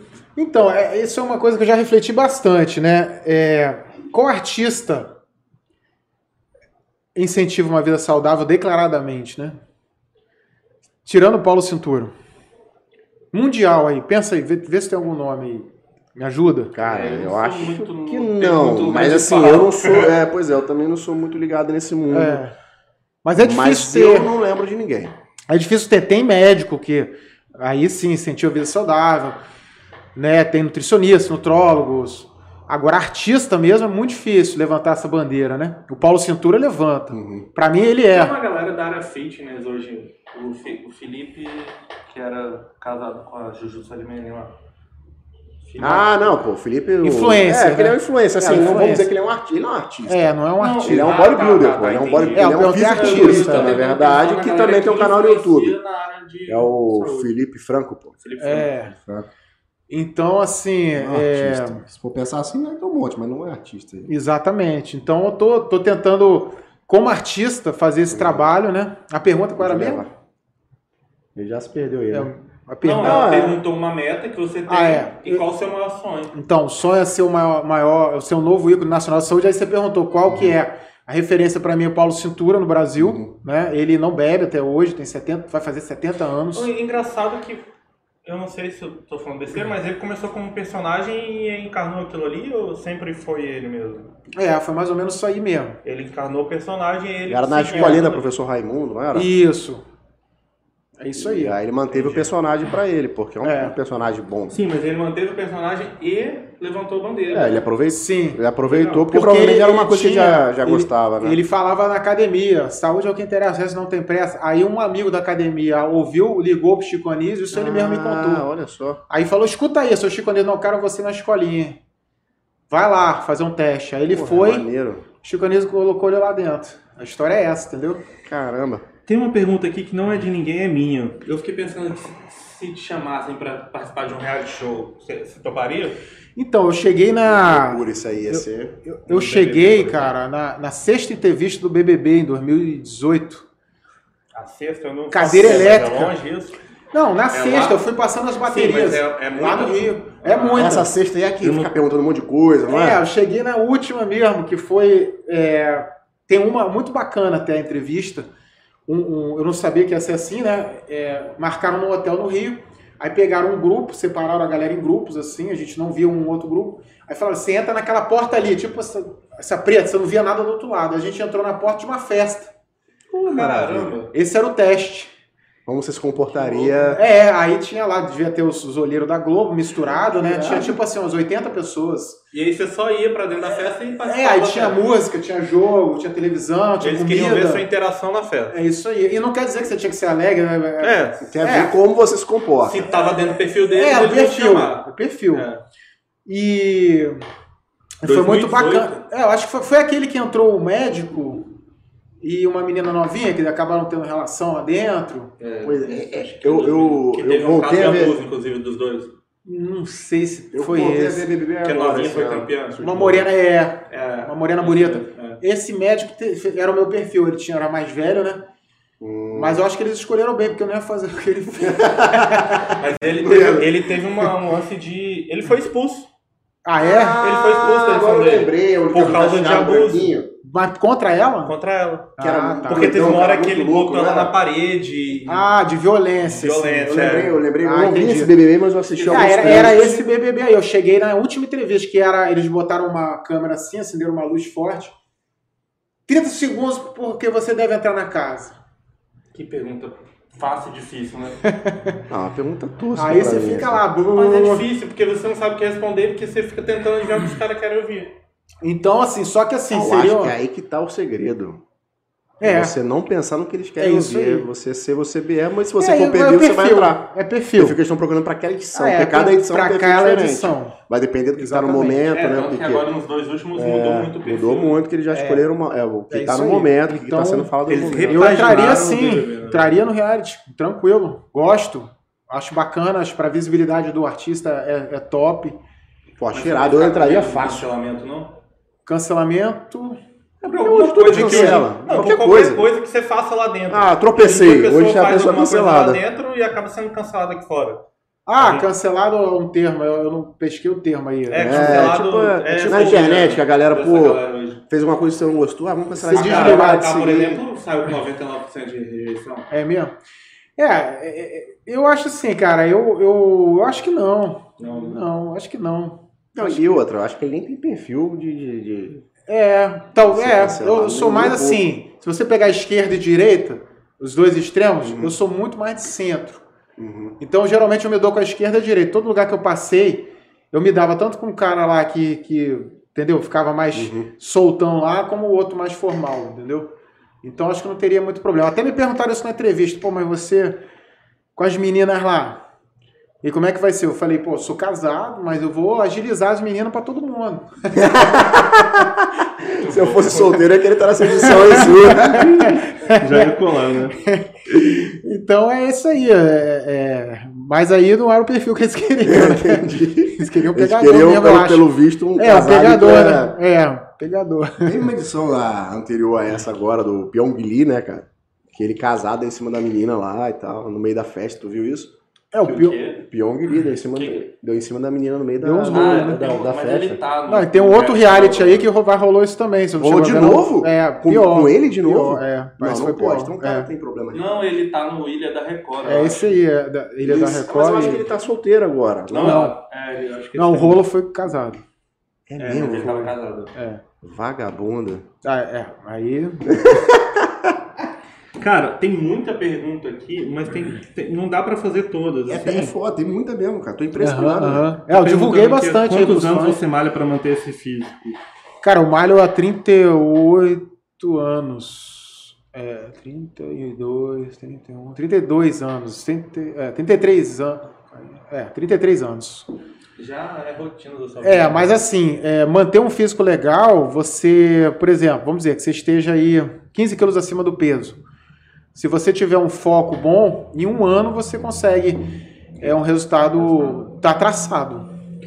Em, Vale. em algum momento desses 33 anos você teve alguma oscilação na sua, na sua rotina? Ou digo assim, Ah, não tô afim de fazer essa porra não. Aí ficou lá uns seis meses sem. Sim, aconteceu. É, em Porto Alegre, que era muito frio, é, eu cheguei a engordar aí uns 8 quilos, né? E também fiquei um tempo sem malhar, uns três meses, quatro meses, malhava, ia com muito esforço, mas, é, mas eu continuei malhando, eu nunca saí de uma academia nesses 33 anos. entendi. Não tem algum aí pra lançar? Vamos aí, tem um cara aqui perguntando, ó. E aí, meu amigo, já comprou a lancha? É nóis. Como assim, cara? o cara, eu não sei, deve ser amigo seu. É, é o Alexandre, não é? Alexandre, Alexandre Oliveira. Abraço, Alexandre. É, Alexandre, Alexandre foi porteiro do meu prédio. É mesmo? O primeiro prédio que eu morei aqui. Grande abraço, Alexandre. Obrigado pela, por estar prestigiando aí. E a gente. é, ele, ele me viu, né? Cansava de reportagem lá no prédio. É mesmo? Ia tudo que é televisão lá no prédio. E aí ele falava: E aí? Quando você comprar lanche, me chama pra ser o. Ah, entendi, entendi. o entendi. capitão. Porra, o cara tá interessado em dar uma volta de lanche. É, aí eu falei, claro, pô. Cara, é, na foto que a gente lançou no feed, tem muita gente Porra, aqui muito. te. Te elogiando, Parabenizando, eu adoro te sua elogiando. música. Depois você dá uma olhadinha lá pra. Não sei se é. Massa. Aqui, ó, massa. Roberto Pires. Tchê, Ah, sim, Roberto. vez você já jogou futebol Futebol com super-homem? Essa é alguma história aí. Não, futebol com super-homem. No Faustão, eu gravei o, o, o, o Faustão, tinha o super-homem de Aracaju, Ah, que é muito famoso é, lá em Aracaju. Até eu acho que ele foi agora no Danilo Gentili. Ele é engraçado que ele viaja é, no avião de Ah, super-homem. beleza. É. Então é mó barato, cara. É O Kalel Superman. Abraço. É. Eu vi um É, o outro. re- é, o resto é, é tipo umas coisas que você já falou, né? Aham. Até a Eu, galera eu tenho uma elogiando, ele é, o- pergunta. ele é o uma, melhor. Na verdade. A Babi falando, adoro suas músicas. Obrigado. Tem uma galera aqui, cara. Vê na foto aí como é que tá vindo. Não, é, eu, eu tenho uma pergunta, na verdade, que vai fugir um pouquinho do assunto, mas eu queria ouvir de você. É, dentro do cenário político atual que a gente está vivendo, o, o STF tem, tem intervido muito dentro da, de decisões, vamos dizer assim, que deveriam ser executivas. Você acha que de fato ele está intervindo de uma forma ruim? Ou ele está fazendo um trabalho que não está sendo feito e ele por Aham. isso está tendo que intervir, está tendo um papel de destaque maior? Não, bacana a pergunta. Então, o que que acontece? É, eu parei de ver televisão tem mais de cinco anos. É, política e violência. Então, eu não preciso no meu trabalho nem ver nem ler sobre política e violência. Né? Então, assim, não tem certo ou errado. Quem quiser ver, veja. E para mim, assim, eu, eu, de certa forma, eu sou um pesquisador também. Eu fiz mestrado, né? Então, eu sou um cientista também. Sim. No minha, meu livro que eu publiquei, é, A Destinação dos Tributos aos Direitos Fundamentais, o meu primeiro livro, tenho dois livros publicados na área jurídica. É, eu fui lá no fundo buscar toda a história da tributação, né? Da onde saiu o tributo, desde o, de 10 mil anos antes de Cristo, na fundação das primeiras civilizações. Caramba. É, e antes disso, mesmo nos homens primatas já tinha a ideia de propriedade, né? Como o homem ele tem vontade de ser proprietário de alguma coisa. No caso dos primatas lá, eram as suas armas, que eles começaram a fazer e eram proprietários daquelas armas, né? E tinham ciúme das armas. Então é, é- é- a questão da política, eu vejo assim, tanto a questão de, de interferência de um poder sobre o outro, como a questão de violência, né? Ela é histórica. Por isso até que eu parei de assistir de ler sobre violência política. Então, assim, a questão de corrupção, questão de violência, desvio de dinheiro, ela existiu desde sempre. A Revolução Francesa foi é, a burguesia, que era a classe comerciante, e se insurgindo, ela foi uma revolução, acima de tudo, contra a tributação. Se insurgindo contra os tributos cobrados pelo rei francês. Uhum. E aí, todo mundo fala, Revolução Francesa, liberdade, propriedade. A liberdade financeira também, e acima de tudo. Que era ex- extorsivo que o rei cobrava deles. Entendi. Olha que loucura, né? Então, as coisas se repetem ao longo da história. Para mim, ver a política é muito fácil. Para mim, eu vejo assim, ó, esquerda e direita, centro. Isso para mim é política, só isso. Mas Aí, aí você tem as figuras humanas que incorporam as ideologias de cada um, da esquerda, da direita. às vezes nem de forma correta, mas incorpora porque É, incorpora para seguir uma os interesses. É, um interesse. É isso. Ah, Então, assim, é, eu não falo de homens na política, eu. Eu falo de ideias. Uhum. Você disse essas ideias na sua campanha? Você está cumprindo as ideias? Para mim, a fiscalização sobre os políticos devia ser essa. O que, que você falou na sua campanha? Está cumprindo? Em dois anos, quanto você cumpriu? Em quatro anos, o que você cumpriu? Se não cumpriu, então tem que se- responder. Se cumpriu, isso, isso para mim é política séria. Né? E aí as ideologias.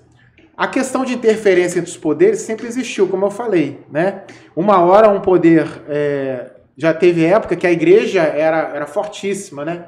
A igreja inquisitória, né? Quantos filmes tem sobre isso? Uhum.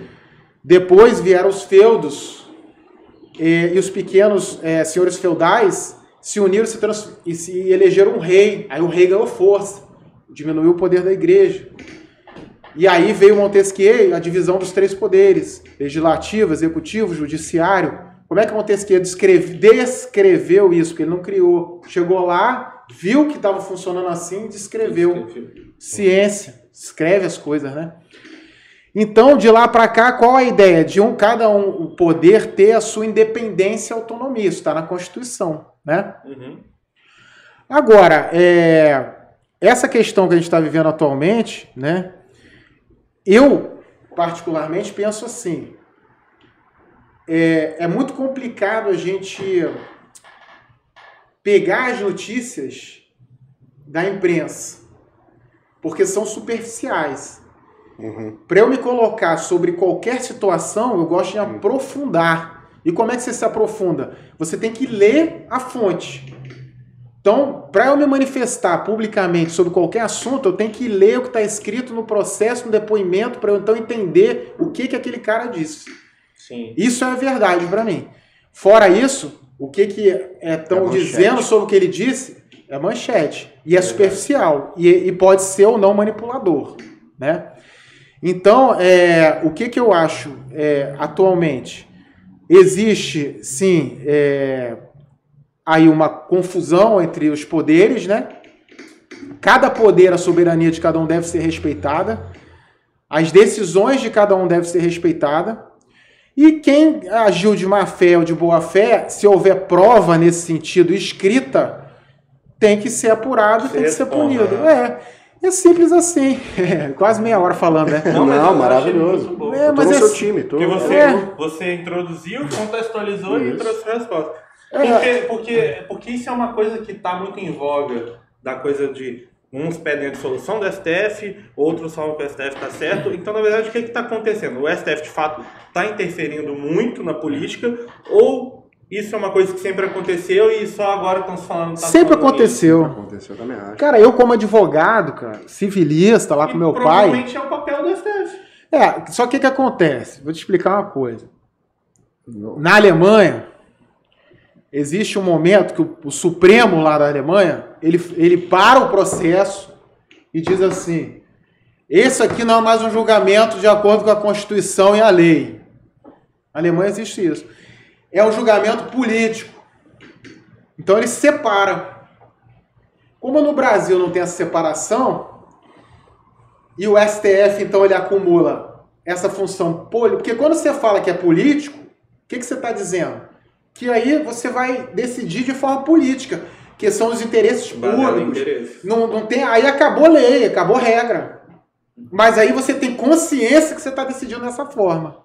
Entendi. Entendeu? Não fica sub- subentendido. né? É, você vai saber, É não, o claro. cara decidiu politicamente o que é melhor para o público daquela região. É, pu- é política. Outra coisa é você querer estar, é, que é como é misturado no Brasil, é política com lei. Então aí você não sabe quando ele está decidindo politicamente, quando está violando a lei. Então fica essa confusão e essa briga. Eu acho é onde assim. gera Ah, muitas, muitas verdades, na verdade. Exatamente. Gera várias verdades. Como advogado, já, já cansei de ficar revoltado contra o STF por rasgar uma, uma, uma lei, uma constituição, mas ele faz isso com base em princípios constitucionais. Aí tem toda uma retórica do direito que ele usa para construir, né?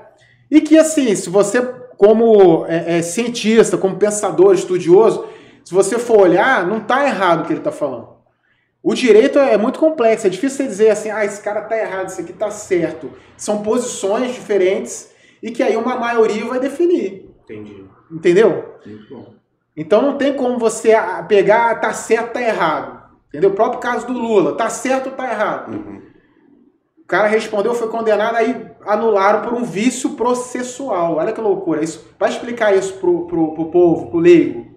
Ainda mais hoje a gente tá cheio de Não é? entendedor de justiça, né? É, e sem falar, não tô falando aqui defendendo um lado ou outro, só tô falando a questão fática, né? Então ele foi, teve todo um processo Ah, não, teve um vício lá no início que vai anular tudo que aconteceu e começar tudo de novo. Rapaz, isso é um negócio que eu fico meio preocupado.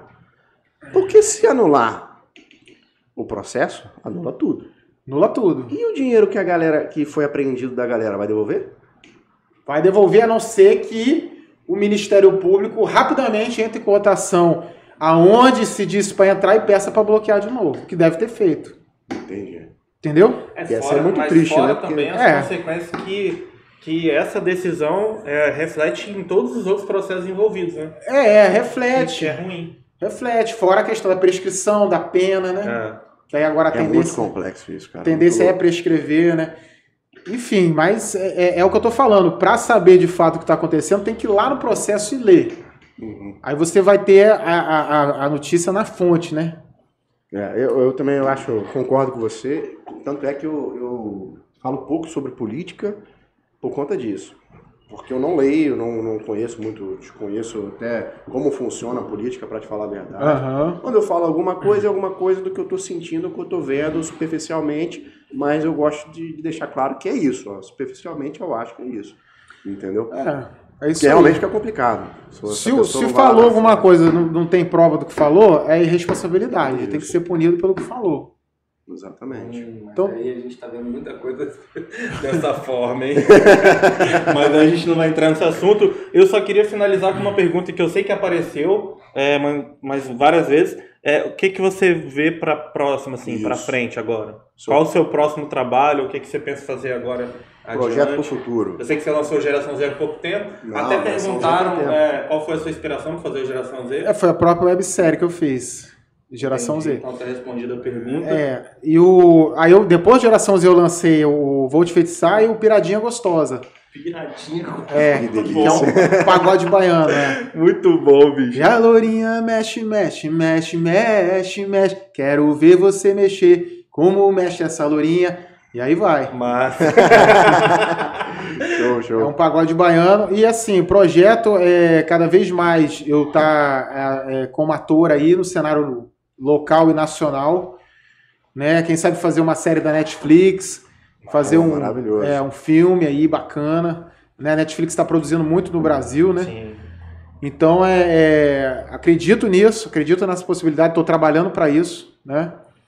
E, e tá também com a, com a questão da banda levando cada vez mais longe. Um sonho, até que você tinha falado lá, é a meta ser um novo ícone nacional da saúde, um sonho cantar com a Ivete Sangalo, a Claudinha Leite, lá no Carnaval da Bahia, em cima do trio elétrico. Imagina, cara. Sensacional. É. sensacional. Pô, Ivete é que um, você for fazer isso, você avisa a gente. Com certeza. Ivete é um Vai ser ícone. muito massa.